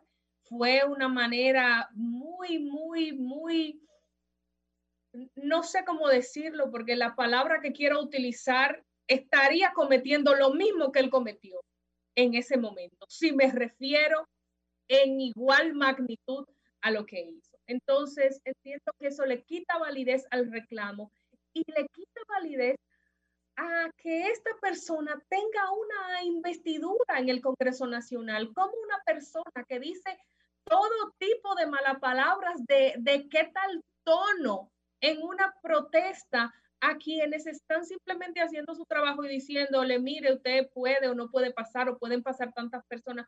Eso se vio muy feo. Se vio muy feo y le quita validez al reclamo del 30% de las AFP. Es algo que quiero llamar la atención y es algo que debe revisarse. Debe revisarse la actitud con la cual se están haciendo estas protestas.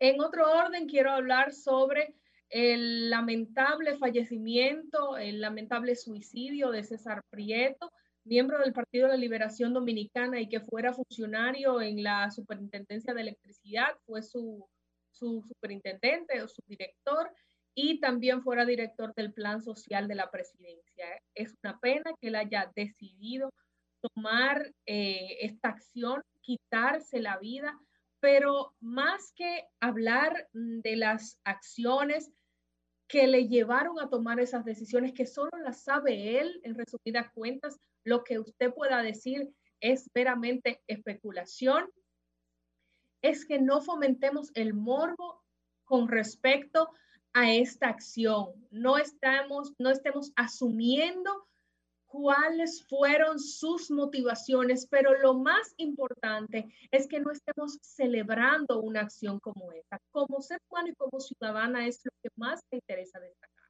Porque aquí hubo no solo periodistas, gente de a pie, gente común, gente que tal vez no hacen una vida pública reconocida, pero que uno conoce y las ve en las redes sociales festinando la muerte de César Prieto. Y qué dolor debe tener esa familia de que encima de todo lo que ocurre haya personas dando de qué hablar de su calidad humana. Cuando usted está feliz de que una persona haya culminado con su vida, eso dice mucho de quién es usted, de que usted esté poniendo por encima otros temas antes que la vida humana. Y esto me recuerda hace unos momentos o hace unos meses con la efervescencia de todo lo que aconteció en el país, que había gente que decía, fulano de tal político, fulano de tal cual, ojalá se muera. Ese es el tipo de sociedad envilecida en la cual nos hemos convertido. Ese dominicano bueno que se describía hospitalario, solidario, pues no se está viendo últimamente, no se está viendo. Y una cosa es su opinión personal sobre una persona y otra, desearle que qué bueno que haya fallecido. Qué bien, qué bien esa actitud y lo digo sarcásticamente.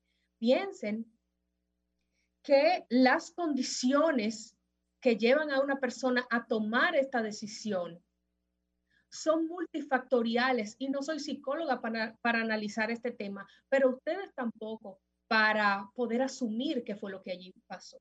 Finalmente, por el tema de los allanamientos, quiero decir que es importante se cumpla el debido proceso, que no se mediatice este tema, que no se vea como un noticiero de televisión. Ahí vimos la sesión de fotos que se realizó. Que no se vea como una venganza, que es como parte de la población lo está asumiendo y está celebrando que sea manejada como una venganza a la justicia. No necesariamente estoy diciendo que sea así, pero es lo que parece. Y no necesariamente estoy diciendo que la condena que se vaya a dar no sea justa o no sea apegada a lo que establece la ley. Pero si usted promueve algo de una manera, no puede luego querer decir que fue diferente. Si usted hace tanto bulto, algo que no debe hacerse de ese modo, como lo criticamos cuando pasó con Odebrecht, entonces estamos cometiendo errores garrafales en el proceso y lo que le estamos dando circo a la gente, que es lo que quiere y que lo que quiere es sangre y que lo que quiere es eh, ver personas presas. Pero también pienso que debe, debe haber consecuencias para quien hizo lo mal hecho. ¿Por qué? Porque eso reivindica a todo el que tuvo una labor estatal honesta, a todo el que fue a un lugar de trabajo en el Estado a buscar no solamente cumplir con las demandas que allí se requerían de su posición, sino que su retribución fue única y exclusivamente lo que le correspondía salarialmente. Y esto es muy importante porque se quiere decir que todo el que estaba en el pasado gobierno o todo el que estuvo en el Estado es una persona corrupta y no es, no es cierto. Hay mucha gente sin partido hay mucha gente de partido honesta y hay mucha gente del partido que actualmente está gobernando que tenía inclusive altos puestos en el gobierno pasado, en la administración pasada. Y mucha gente que estaba devengando salarios sumamente cuantiosos, más que mucha gente de mucha exposición partidaria, que están muy con el dedo acusador sin que la gente supiera que formaban parte también en el Estado. Entonces no pueden decir que el Estado solamente se componía de gente corrupta, de gente que hacía las cosas que no estaban bien. Entonces, también debemos de ver que hay personas que se la buscaron muy bien en la pasada, en las anteriores, en las administraciones de todos los gobiernos, pero hoy se sienten empoderados, se sienten inmunes, se sienten impunes y se sienten con la comodidad de señalar con el dedo a otras personas que tal vez no cometieron estos hechos o sí lo cometieron en igual o mayor medida unos con los otros. Es decir, quienes ahora mismo no se ven afectados, es posible que hayan hecho actos dolosos de mayor o menor envergadura de los que se están acusando en este momento, que habrá que demostrarlo en los tribunales. Y tienen la cachaza y la caradura de señalar a los demás, sin revisar su accionar y sin revisar lo que han realizado en las oportunidades que han tenido para ejercer el poder. Espero, y ya para finalizar, que el vamos con todos y por todos sea cierto y no sea un espectáculo mediático como pasó con Odebrecht. Y finalizo, porque creo que se me ha acabado el tiempo, con una frase que siempre digo y que a mucha gente le da tranquilidad, o por lo menos a mí me ha dado tranquilidad, y que al que no le dé tranquilidad, que se revise. Y es que el que nada debe, nada teme, y el que nada tiene, ni debe ni teme. Los sábados.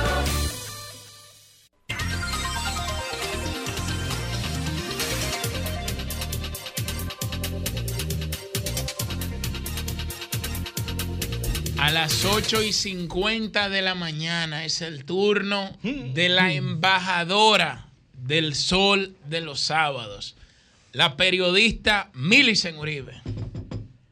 Muchas gracias, Julio. Saludo además a toda la gente que nos escucha por los 106.5 de Sol FM, así como también la gente que nos ve a través de los canales 23 Telefuturo, 29 Universo y a quienes también nos hacen llegar sus comentarios y opiniones a través del canal de YouTube de Sol y del grupo RCC Media. Bueno, pues parte de lo que he hecho en estos últimos días, Julio, y a mis demás compañeros y compañeras, es leer, analizar, estudiar el expediente que el Ministerio Público va a usar como parte del el conocimiento de la medida de coerción a los exfuncionarios que están vinculados a la operación antipulpo.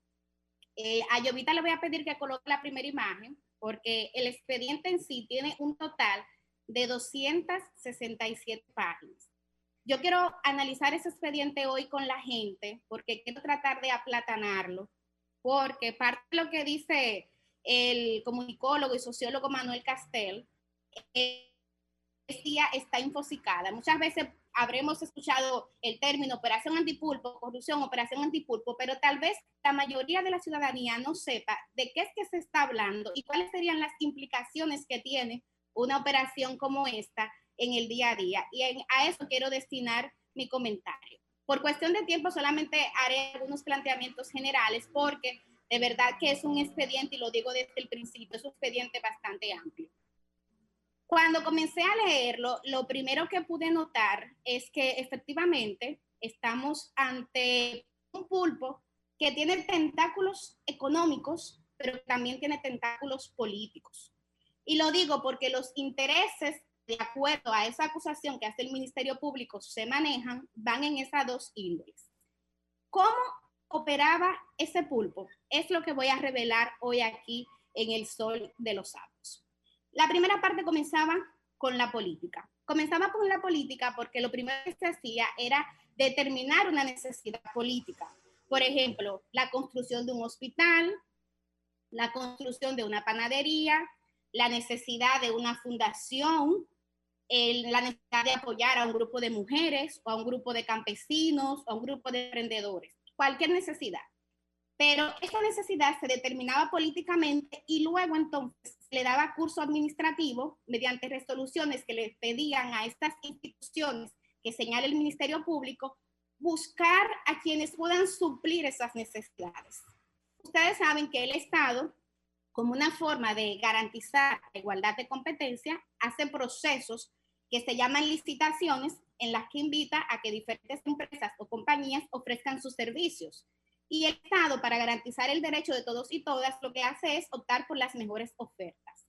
Sin embargo, parte de lo que dice este expediente del Ministerio Público es que lejos de hacer eso, lo que pasaba es que se montaban procesos que estaban amañados, procesos que más de garantizar esa libre competencia, lo que se hacía era que se amarraban y se beneficiaban siempre el mismo grupo de personas, que eran personas que tenían relación con quienes estaban en esas instituciones públicas, determinando esas necesidades y pautándolas administrativamente. Según este Ministerio Público, eh, estos procesos eran eh, adjudicados mediante algunas empresas. Y le voy a pedir a Llovita que coloque la imagen de la página 11, donde el Ministerio Público habla de cómo eran las características de estas empresas. Dice el Ministerio Público que eran empresas de carpeta, que se dedicaban exclusivamente a vender al Estado, que no tenían capital social para hacer frente a esas demandas y que ni siquiera tenían personal. Parte de lo que hizo el Ministerio Público fue llamar al Ministerio de Trabajo, llamar a la Tesorería de la Seguridad Social para investigar los empleados de esas compañías. Y se daba cuenta que ni siquiera tenían un personal fijo inscrito, que es lo primero que necesita una empresa. Hay otra parte que también señala el Ministerio Público y es lo relativo a cómo entonces resultaban beneficiadas. Y aquí es interesante porque ahora en el marco de este proceso estamos escuchando que hay voces que están diciendo que hay que garantizarles el debido proceso a los imputados, que hay que cumplir las leyes. Y yo, Milicen Uribe, estoy súper de acuerdo con eso, que se respete el debido proceso y que se le garanticen sus derechos fundamentales a todos y a todas. No obstante, me deja, no me deja llamar la atención de preguntarme cuántos procedimientos fueron violados, cuántas leyes fueron incumplidas como proceso de estos eh, estas eh, licitaciones que eran amañadas de acuerdo a lo que dice el Ministerio Público. Eso me llama la atención. ¿Y por qué lo digo? Bueno, ese expediente señala que se omitían todos los procesos que establece la ley de compras y contrataciones. Se violaban las leyes y lo que se hacía era armar procesos en tiempo récord. Y hay un ejemplo de uno que está vinculado a un hospital y tú también tienes la imagen, Jovita, que es la del cuadro azul, donde se señala que entre la necesidad de la construcción de ese hospital o equipamiento, mejor dicho, equipamiento, el hacer el contrato y el pagarle transcurrió, señores, prácticamente una semana. Y estamos hablando, para que ustedes que nos escuchan puedan comparar, de procesos que usualmente en la administración pública tardan entre 30 y 45 días. A estas personas se le garantizaba en una semana, en siete días. Y ahí hay un ejemplo, hubo un proceso que se hizo, la primera resolución fue del 23 de diciembre, el contrato se firmó el 26 de diciembre y el pago el 27 de diciembre. Y quienes conocemos de administración pública sabemos que eso es algo bastante irregular. Hay otra parte que también me llama la atención y es lo referente a la metodología. Dice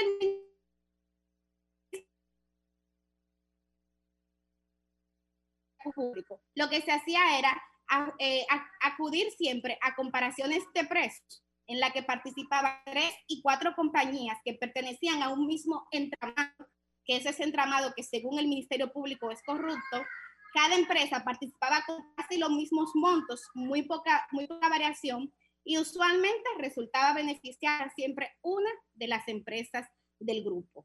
Pero ¿qué es lo que a mí más me ha indignado? estudiando esa experiencia, quiero compartir esto con la audiencia del Sol de los Sábados, es que parte de lo que también señalan las autoridades, que según ellos han podido comprobar y es parte de lo que tendremos que ver ahora en los tribunales, es que ya cuando una vez obtenían estos contratos, lo que se hacía es que la mercancía se entregaba toda, no se entregaba toda la mercancía, pero se le pagaba el 100% de la misma.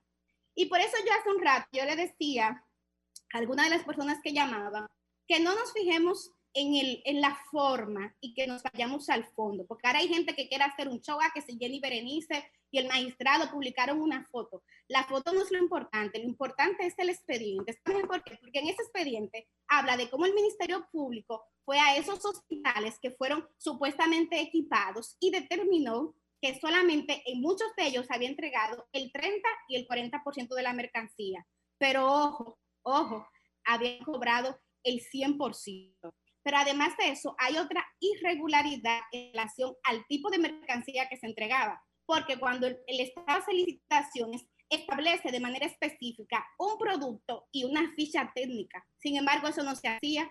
Por ejemplo, si en un hospital se licitaban sillones eh, de espera, se le pone sillón de espera con tal característica. Aquí, sin embargo, no se hacía eso y eso daba posibilidad de que la empresa presentara de cualquier precio y eso también es irregular.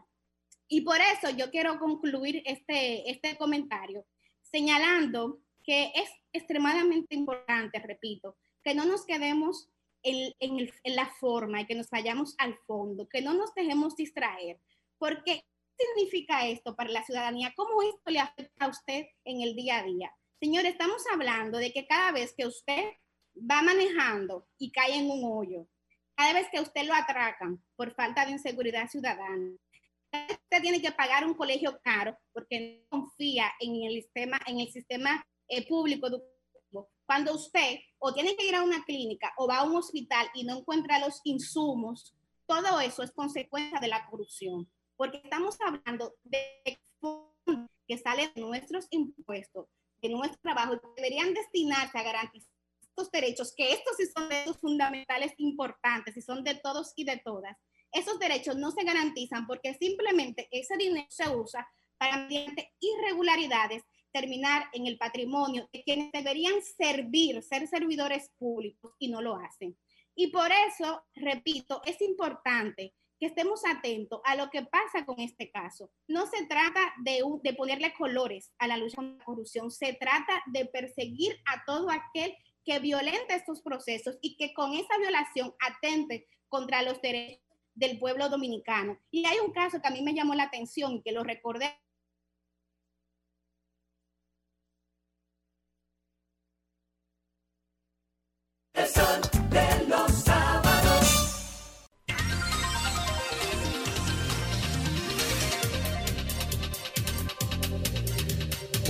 tuvimos eh, un problema con el comentario de Millicent. Parece que falló el internet. Lo Y que le pasó al capitán, así que Millicent, te Vamos- invitamos a que vengas acá. Vamos ahora eh, a las 9 y Eso- 1 eh, de la mañana. Eso no es justicia, eso es retaliación. a escuchar al maestro del sol de los sábados, al economista y comunicador Ernesto Jiménez. Muchísimas eh, gracias, Julio Alberto. Muchísimas gracias a Dios, nuestro Señor, que nos permite estar en esta, la emisora más escuchada de la República Dominicana, Sol 106.5 FM, junto al Dream Team de la Comunicación Nacional en el programa más influyente del fin de semana.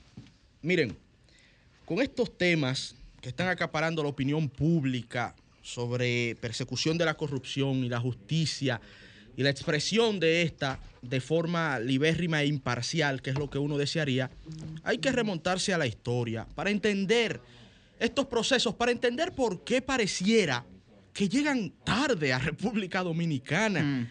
Procesos que vienen recorriendo todo el subcontinente latinoamericano y que ya evidentemente le tocó el turno a Quisqueya, isla, media isla hermosa, que Dios bendijo.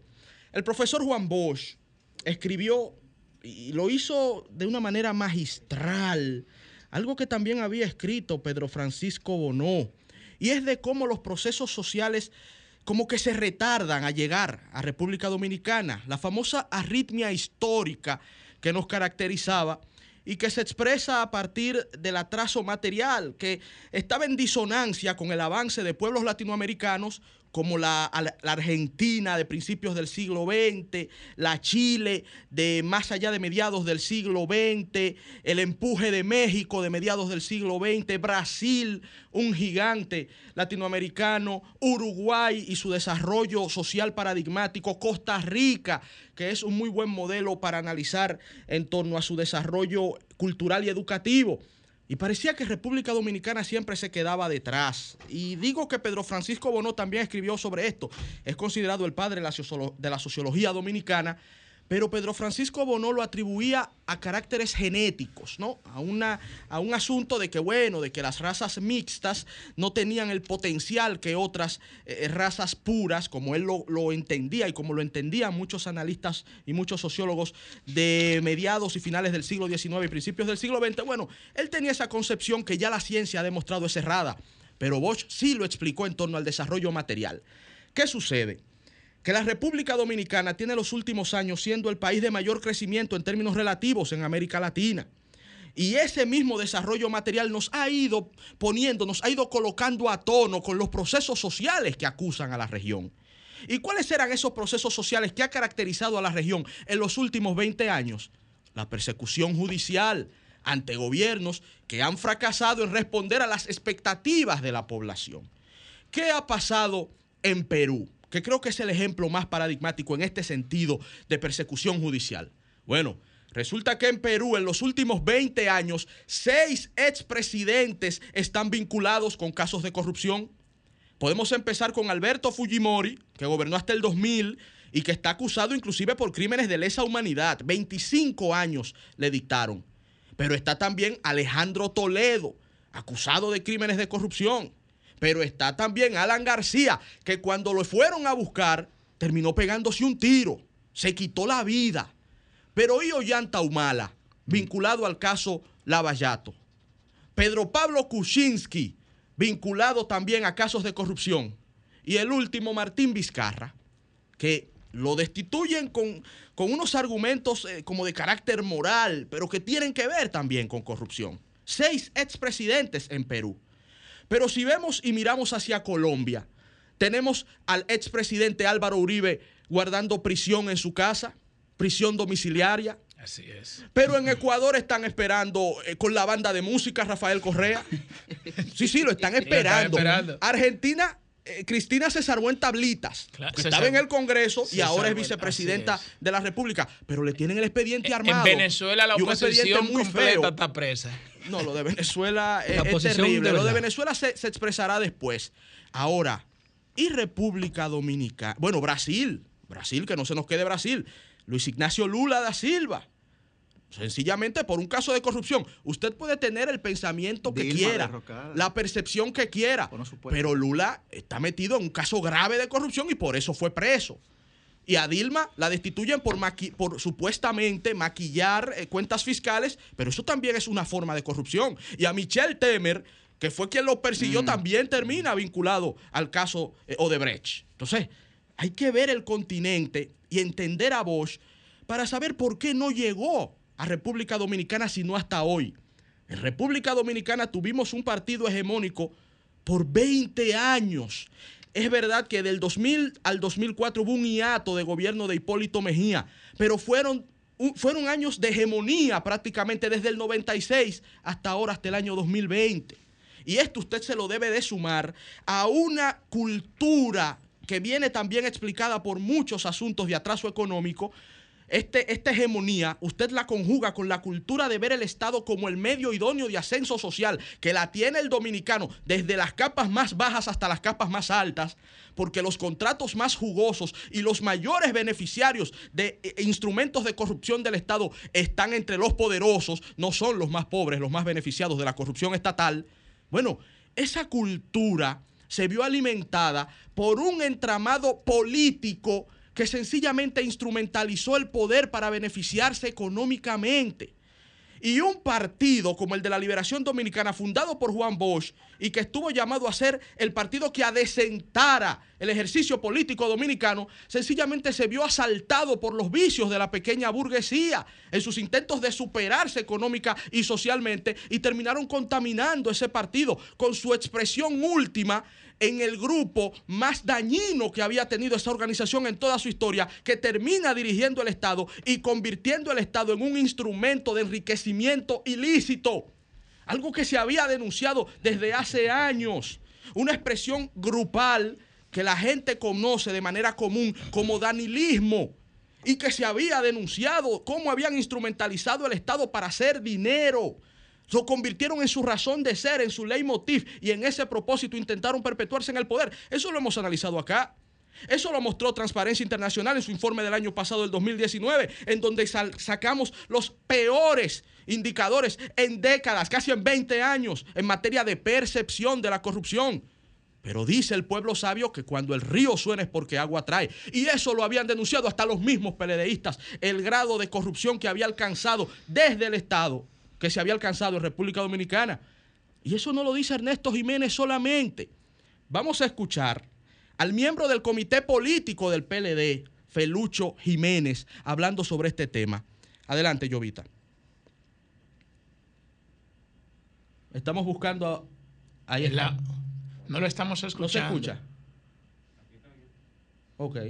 ¿Pero se escucha o no se escucha? ¿Me están escuchando a mí?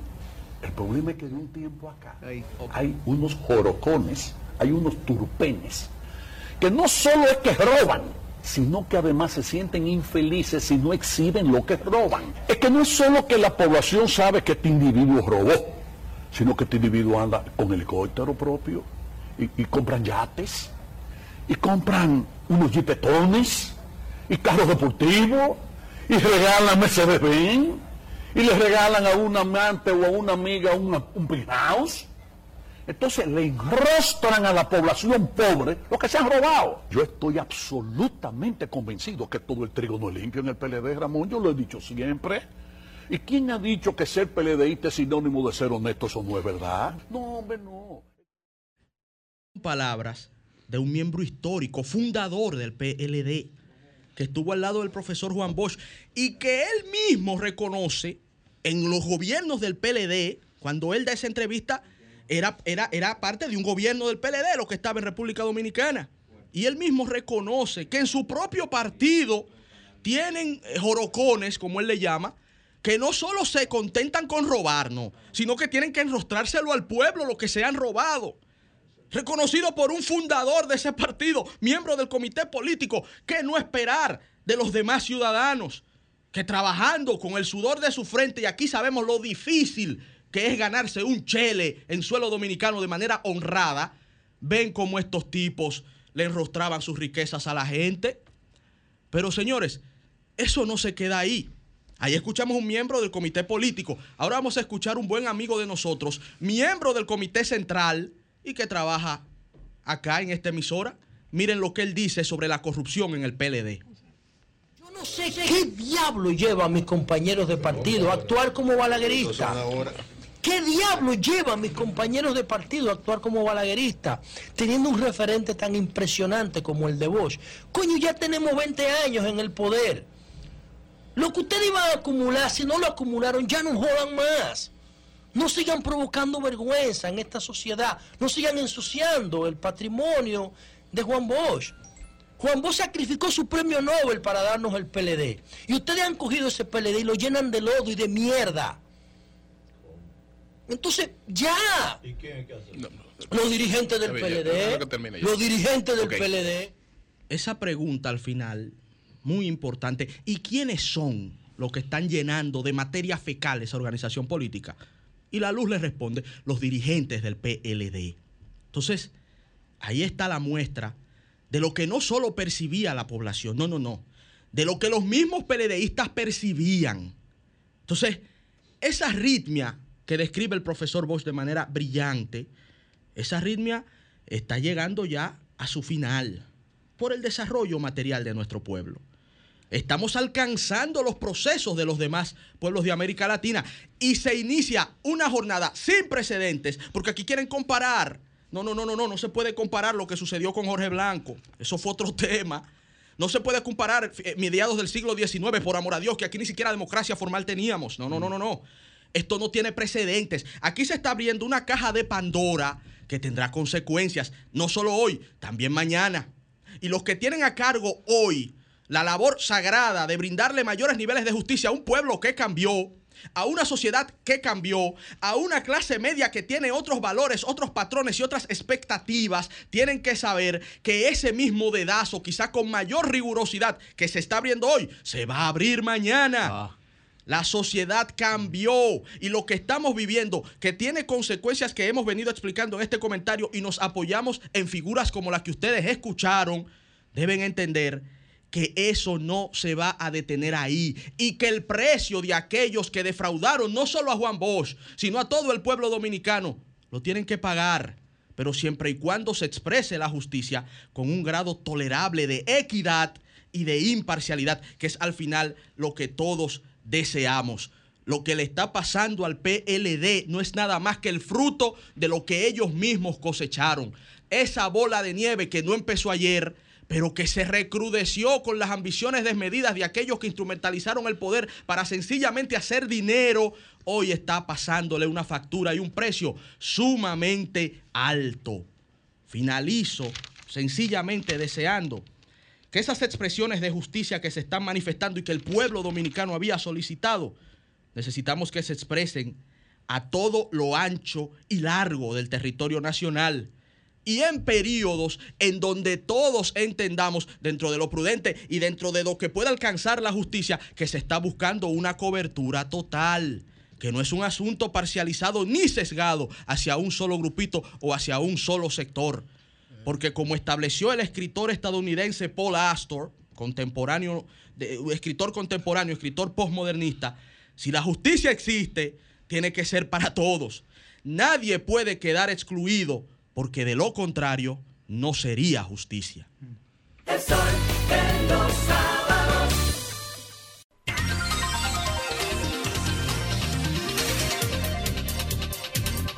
9 y 14 minutos. Y ahora le toca el turno al capitano, como dirían en la vecchia señora, la Juventus, allá en Italia. El capitán, el conductor del barco del sol de los sábados. Desde Julio cabina. Alberto Martínez. Muchas gracias, Ernesto. Muchas gracias a Guarocuya, a Yuri y a todo el equipo del Sol de los Sábados que está conectados con nosotros vía Zoom. Este es el programa más influyente y plural de los fines de semana. Señores, tengo dos temitas breves porque sé que ya tenemos a nuestro invitado eh, en línea. Primero, el gobierno del expresidente Danilo Medina realizó un estudio que se titula Plan Nacional de Salud Mental, República Dominicana 2019-2022.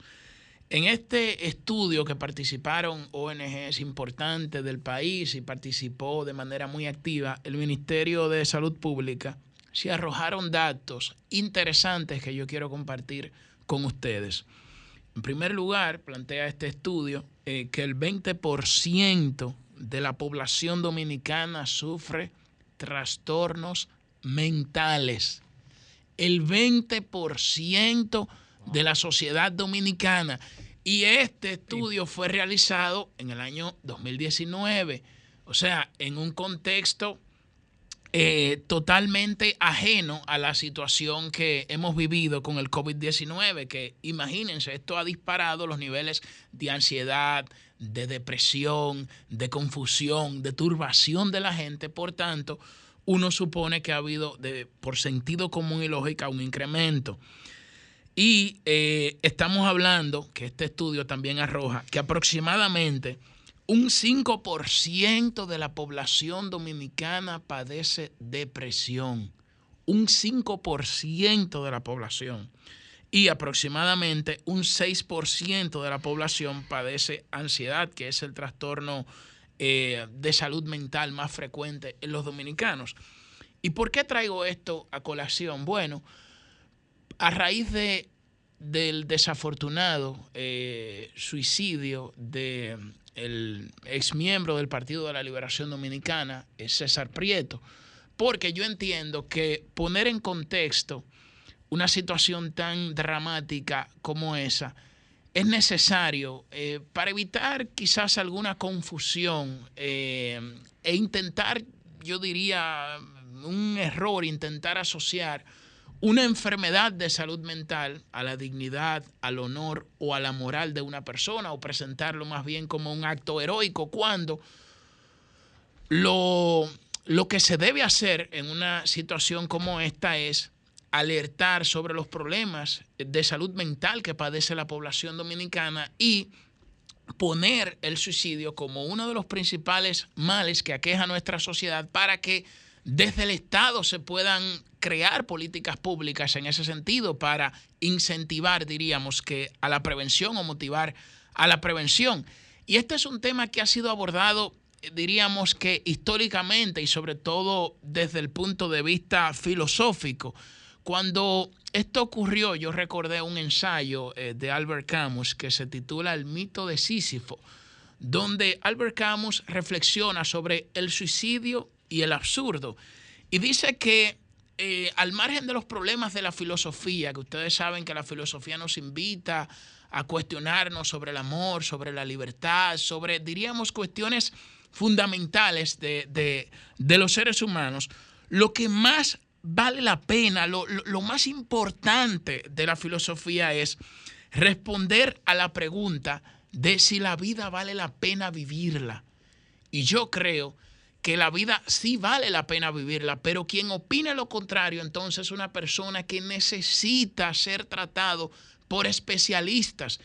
Y no podemos, eh, eh, diríamos, intentar justificar un suicidio por una situación adversa que esté atravesando una persona, porque aquí también me llega a la memoria eh, este eminente filósofo y psiquiatra, neurólogo, Víctor Frank, quien estuvo en varios campos de concentración nazi.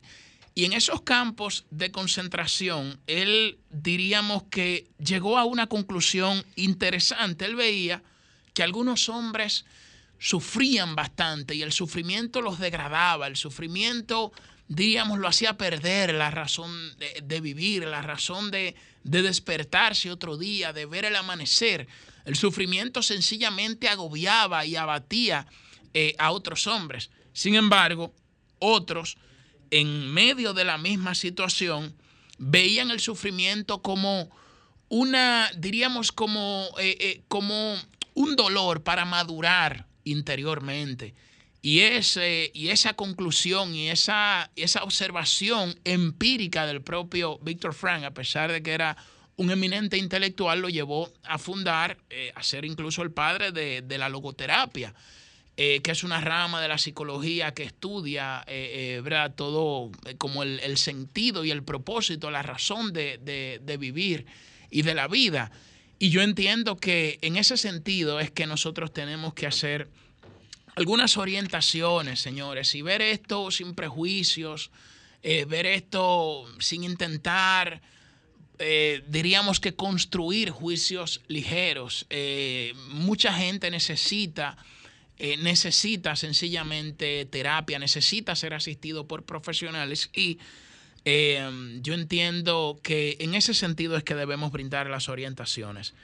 Bueno, en segundo lugar, quiero referirme eh, a la situación jurídica actual que está estremeciendo el país, sobre todo porque en el día de mañana vamos a ver eh, el conocimiento de las medidas de coerción de la operación antipulpo que está encabezando el Ministerio Público. Miren, eh, yo quiero esto circunscribirlo a el mensaje que le dio el presidente Luis Abinader a los ministros, a la carta que publicó en sus redes sociales, que leyó en el Consejo de Ministros, donde a mí me parece muy pertinente que quienes eh, dirigen el Ministerio Público eh, la lean de manera exhaustiva, de manera meticulosa eh, y actúen realmente eh, conforme no solo a su criterio, ¿verdad? Porque hay que respetar la autonomía del Ministerio Público, pero que tomen en cuenta esa- esas observaciones porque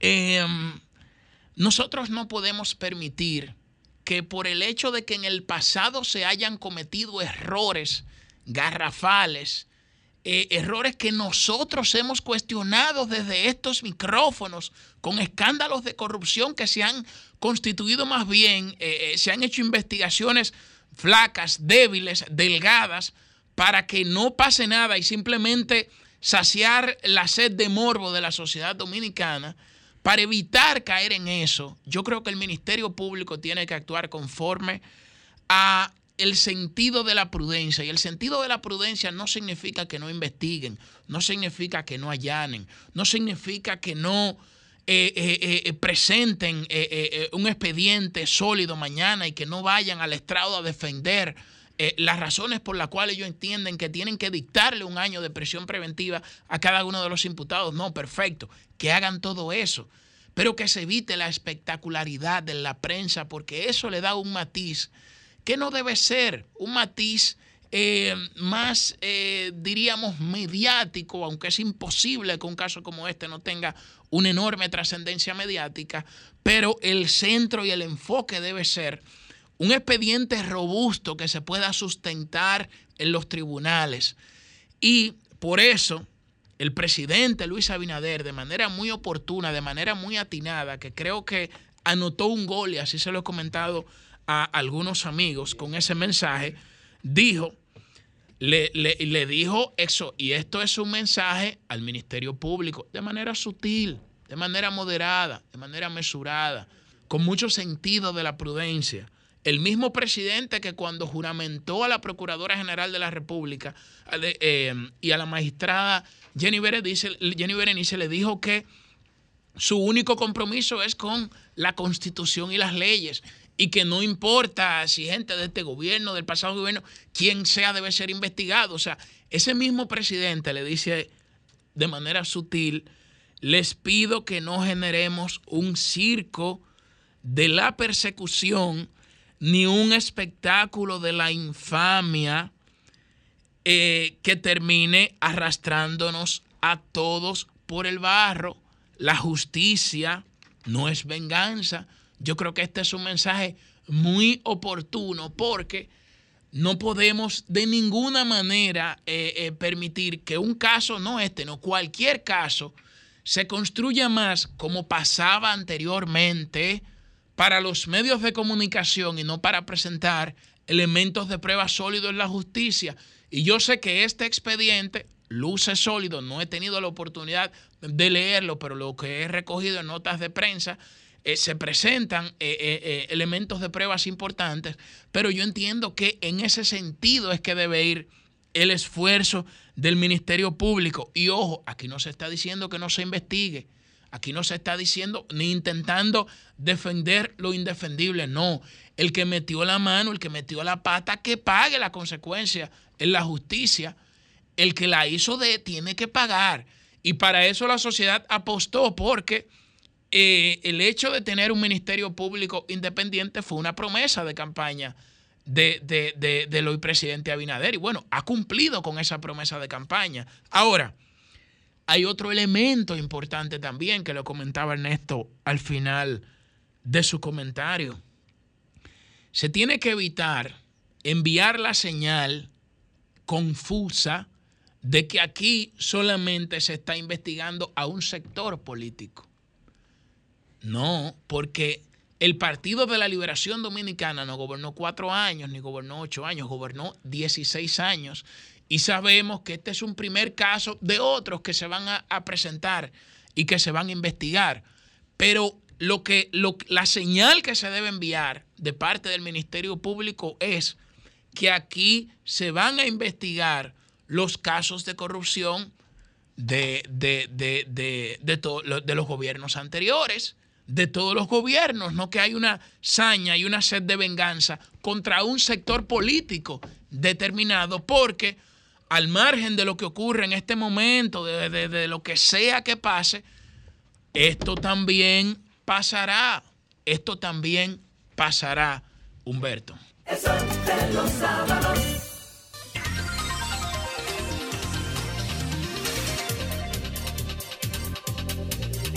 9 y 36 minutos de la mañana y es un placer conversar No, pero ahora. Millicent, que, que, que queremos hacer eh, la No, pero- aclaración sobre lo que ocurrió eh, al momento de tu comentario. Al finalizar. Al finalizar, sí. Tuvimos que- un desconecte de las redes y perdimos la señal tuya. Por consiguiente, no pudimos ninguno de nosotros ver o escuchar el final de Sí, porque algunas personas me han escrito preguntándome sobre qué pasó Sí. al momento Entonces, de concluir el comentario de Millicent. capitán, Está bien. Después de la vamos, entrevista- Vamos, vamos a entrevistar, exacto, Y, vamos y con la luego entrevista. permitir que cuando- Millicent ya la cul- presente. culmine su, su luego- comentario un par de minutos más para que culmine y luego en producción ¿Cómo es que veremos cómo, cómo Pero se que puede se tratar sepa eso. que fue un tema de Fue un tema de, la conexión de internet, Millicent, y nos, nos han estado escribiendo claro. respecto.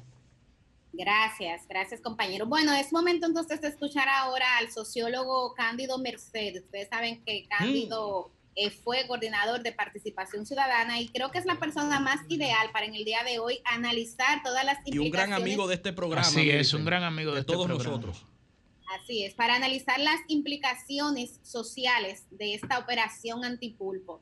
Buen día, Cándido. Bienvenido nueva vez al Sol de los Sábados. Buenos días, buenos días a todos y todas. Y todos. Doctor, eh, bueno, la primera pregunta que quisiera eh, hacerle es, eh, bueno, conocer su lectura sobre estos recientes acontecimientos del Ministerio Público y estas investigaciones que, eh, si desde su punto de vista esto marca una ruptura, diríamos, con lo que ha sido la tradición de la justicia en la República Dominicana, o este sería un episodio que hemos visto eh, con otros matices en, en- en otro contexto histórico.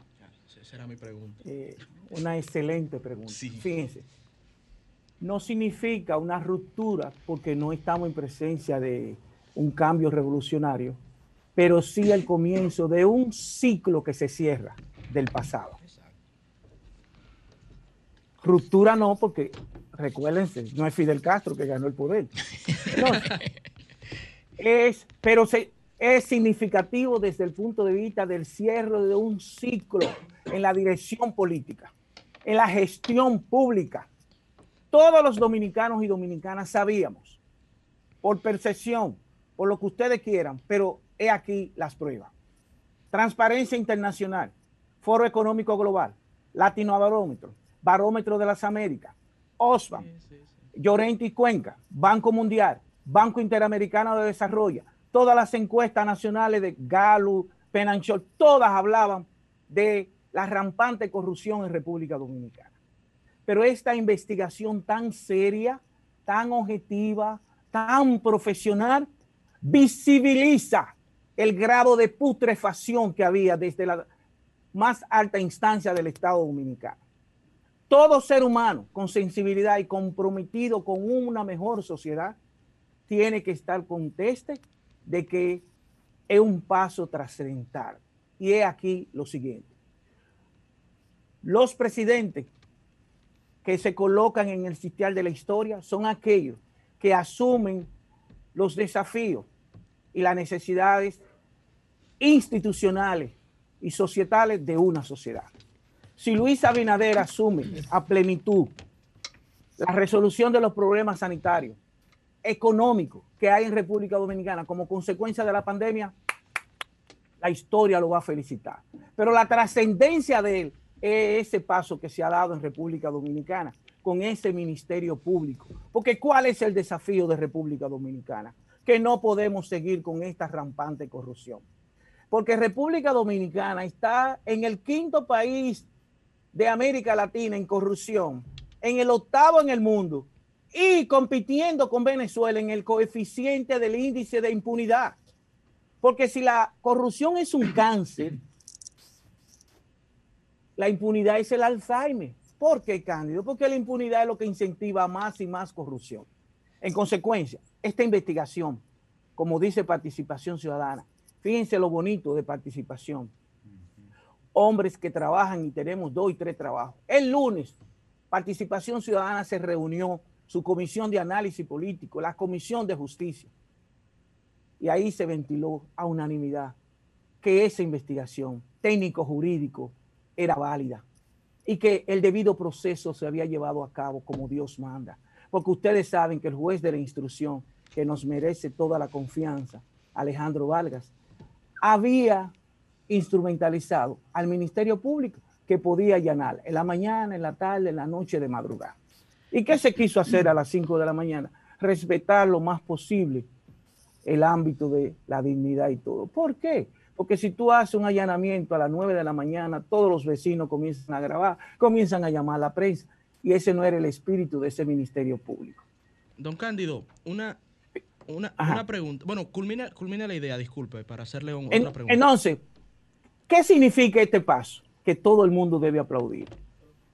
Significa, señores, que esa enorme arritmia histórica, como uno de ustedes decía, que República Dominicana está viviendo siempre con ese atraso. No por el atraso económico, ¿eh? No, por el atraso político, institucional y de la calidad de los actores políticos. Porque Guatemala es más atrasado que nosotros. Uruguay la economía es más chiquita que la de nosotros, así que no es por el atraso económico. República Dominicana es la novena economía de 34 países de América Latina. O sea, es la calidad de los actores. Costa Rica, la economía es la mitad de la de nosotros y la población es la mitad de la de nosotros. Pero en Costa Rica hay dos expresidentes presos por, por, por una uña de lo que ha significado con otros actores políticos en República Dominicana. Entonces, hay que aplaudir, tenemos que darle seguimiento, hay que apoyar al Ministerio Público y allí donde lo está haciendo bien hay que felicitarlo y que caiga, caiga, no importa la jerarquía política. Doctor, disculpe, Liz Meneses por aquí. adelante. Según su percepción y su experiencia, el tiempo de medida de coerción que entiende usted para los imputados. Buen punto. Fíjese, el expediente es un expediente preliminar. Y creo que mañana se va a pedir un año de coerción preventiva. Y ustedes dirán, ¿por qué? Porque el entramado societario de corrupción es tan grande que esta es la primera parte y son 267 páginas. Yo quisiera que todos los dominicanos y dominicanas hicieran un esfuerzo por leer ese documento. Porque hay muchísima gente, el 99% habla de oída, no se faja con 267 páginas. Pero de verdad que es serio. Yo nunca había visto un trabajo tan serio desde el Ministerio Público, desde ninguna instancia pública como este que ustedes Don Cándido. pueden tener a mano. Entonces, es, es como dice, compleja. El mismo documento, el expediente dice que es un expediente complejo porque está en su fase preliminar. Ahora es que vienen más y más investigaciones. Y eso requiere entonces, porque ustedes saben que si yo mañana a ustedes, a cualquiera, le doy pris- prisión domiciliaria o eh, una garantía económica, se puede hacer lo que se creía que estaban haciendo. ¿Qué? Don Cándido, Borran- em, borrando pruebas y todo eso. Eh, Don Cándido, una pregunta de su punto de vista mm, como sociólogo. Eh, La corrupción es una cultura en la República Dominicana y nos hemos enfocado históricamente en la corrupción administrativa en términos de los cargos y funciones públicas, pero ¿cómo ve usted que esa arritmia pueda ser consecuente con una estructura cuando también en la parte privada existe esa cultura de la corrupción? Así mismo, Yuri. Es, lo que ocurre es que la pública es la que más nos afecta. Porque si tú le robas a Lizzie Miese o a Sofía Espaillat, Pero depende, si, si los privados no pagan los tributos necesarios, también nos afecta eh, directamente. exacto, pero siempre nos dirigimos más a lo público. Pero el foro, el foro Económico Global, el último, midiendo la conducta ética corporativa, nosotros quedamos pesi- muy pésimos. Estamos hablando que sacamos 137 de 142. Ellos no están exentos, porque acuérdense que el entramado siempre hay un sector privado que está por el medio. Para que haya corrupto, a veces tiene que haber un corruptor, y en gran medida. Y eso se da en República Dominicana como si fuera una cultura. Y ustedes dirán, ¿por qué? Porque la corrupción pertenece a lo que se llama el comportamiento desviado. El comportamiento desviado se puede ocurrir por tres causas. Causa biológica, causa psicológica y causa sociológica. Biológica es, por ejemplo, una gente que nace, supóngase, con un síndrome de Down muy profundo en su último grado, puede tener 20 años de edad, pero mentalmente puede tener 5. Y él puede matar a una gente, cometer un homicidio, pero no tiene conciencia de lo que está haciendo. Psicológica. Una gente sufre de cletomanía. El tipo es millonario, pero le gusta robar. Un cura que es pedófilo. ¿Mm? Esos son eh, profundas causas psicológicas. Ahora, la enorme República Dominicana es sociológica, económica, social, institucional. ¿Y qué ocurre? Que ocurre en República Dominicana por problema estructural, un problema de la élite política. Señores, la calidad de los actores políticos que hemos tenido es demasiado cuestionable. Yo creía que a partir del 1978 el Estado dominicano no iba a seguir siendo fuente de acumulación originaria de capital. Y estamos viendo que el PLD, el partido de don Juan Bosch, oigan, el partido del político del siglo XX, más honrado y más honesto desde el punto de vista político.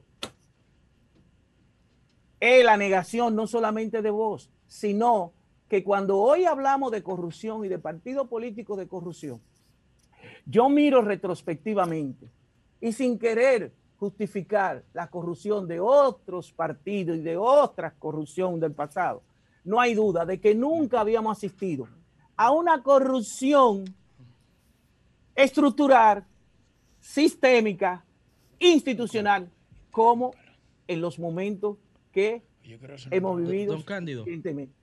Compartimos, eh, me doy cuenta por, por su comentario, compartimos eh, una visión en ese sentido casi completa, ¿no? Mi comentario se refirió a esos temas que usted está tratando. Y en ese mismo orden sí me gustaría también su opinión sobre una parte a la cual no me he referido. Y me gustaría saber si también ahí estaríamos de acuerdo en la misma página.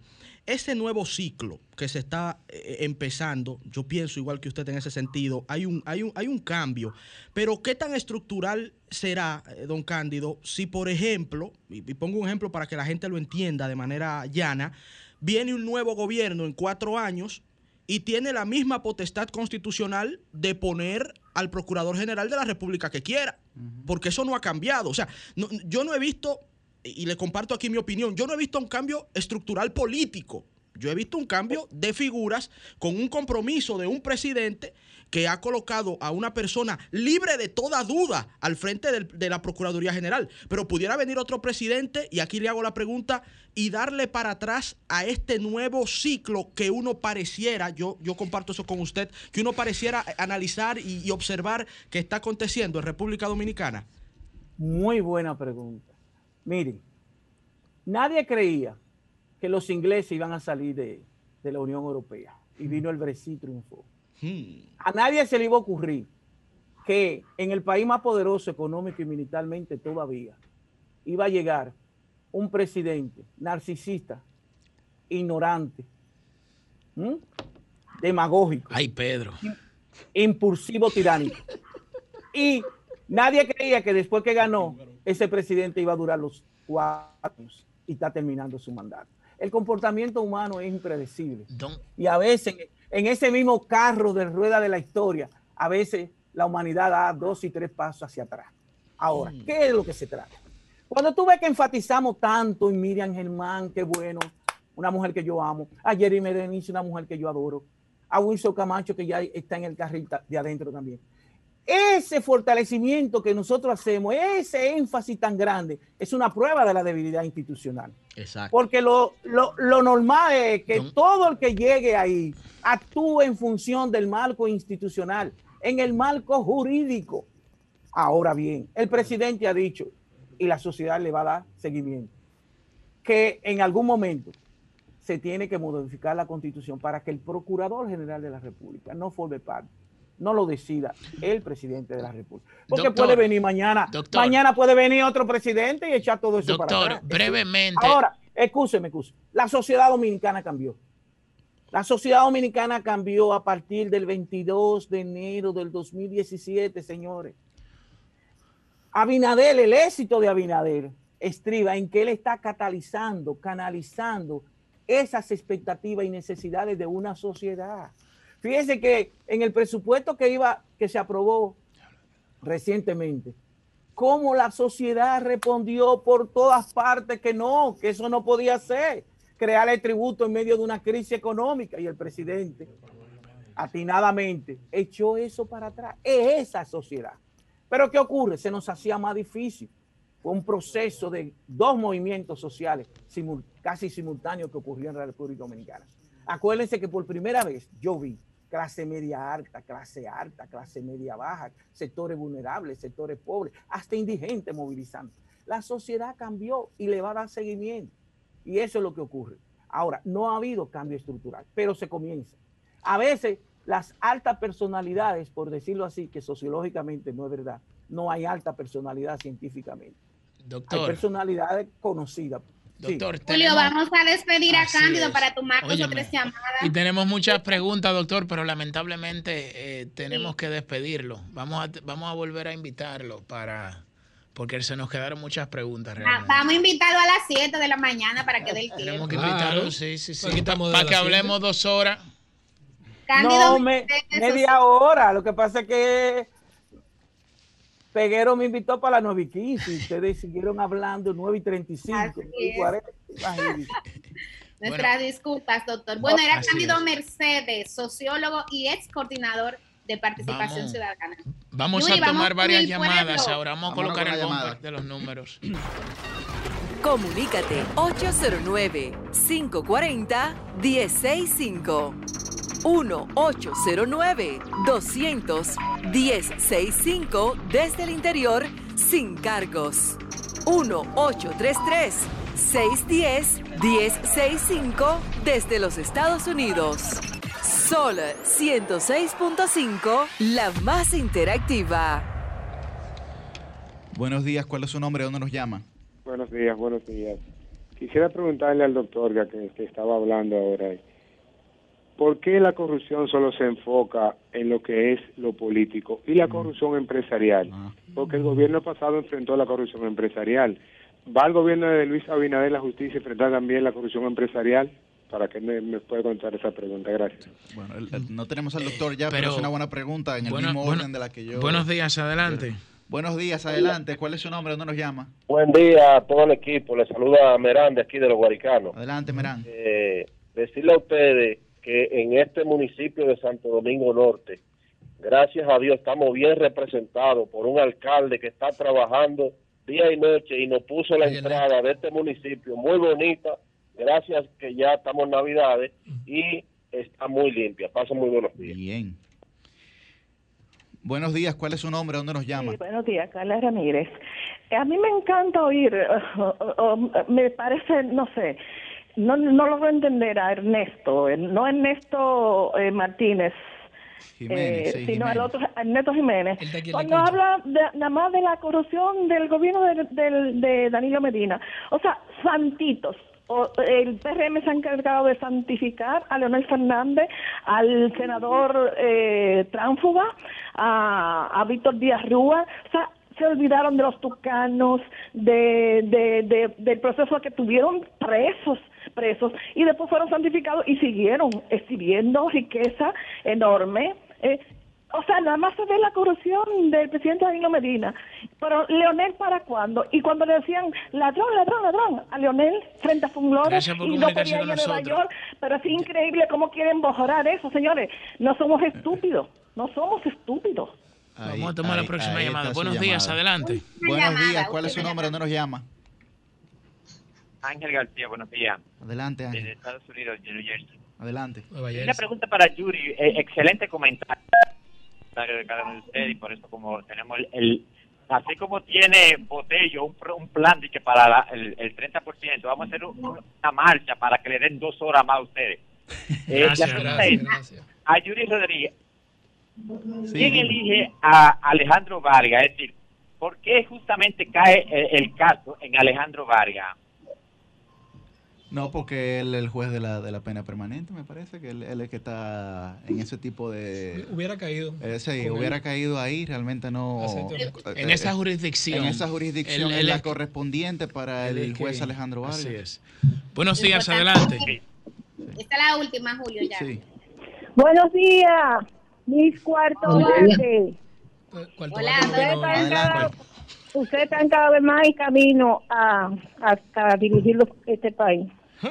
Dios le escuche. Sí. Pero desde Y a don, don Antonio Payá, otra hora para ustedes. Ah, no, pero es un clamor nacional que el sol de los sábados sea hasta el mediodía. Lamentando todo Ahora, esto ahí sí que lo llevan la semana, como dice Neto.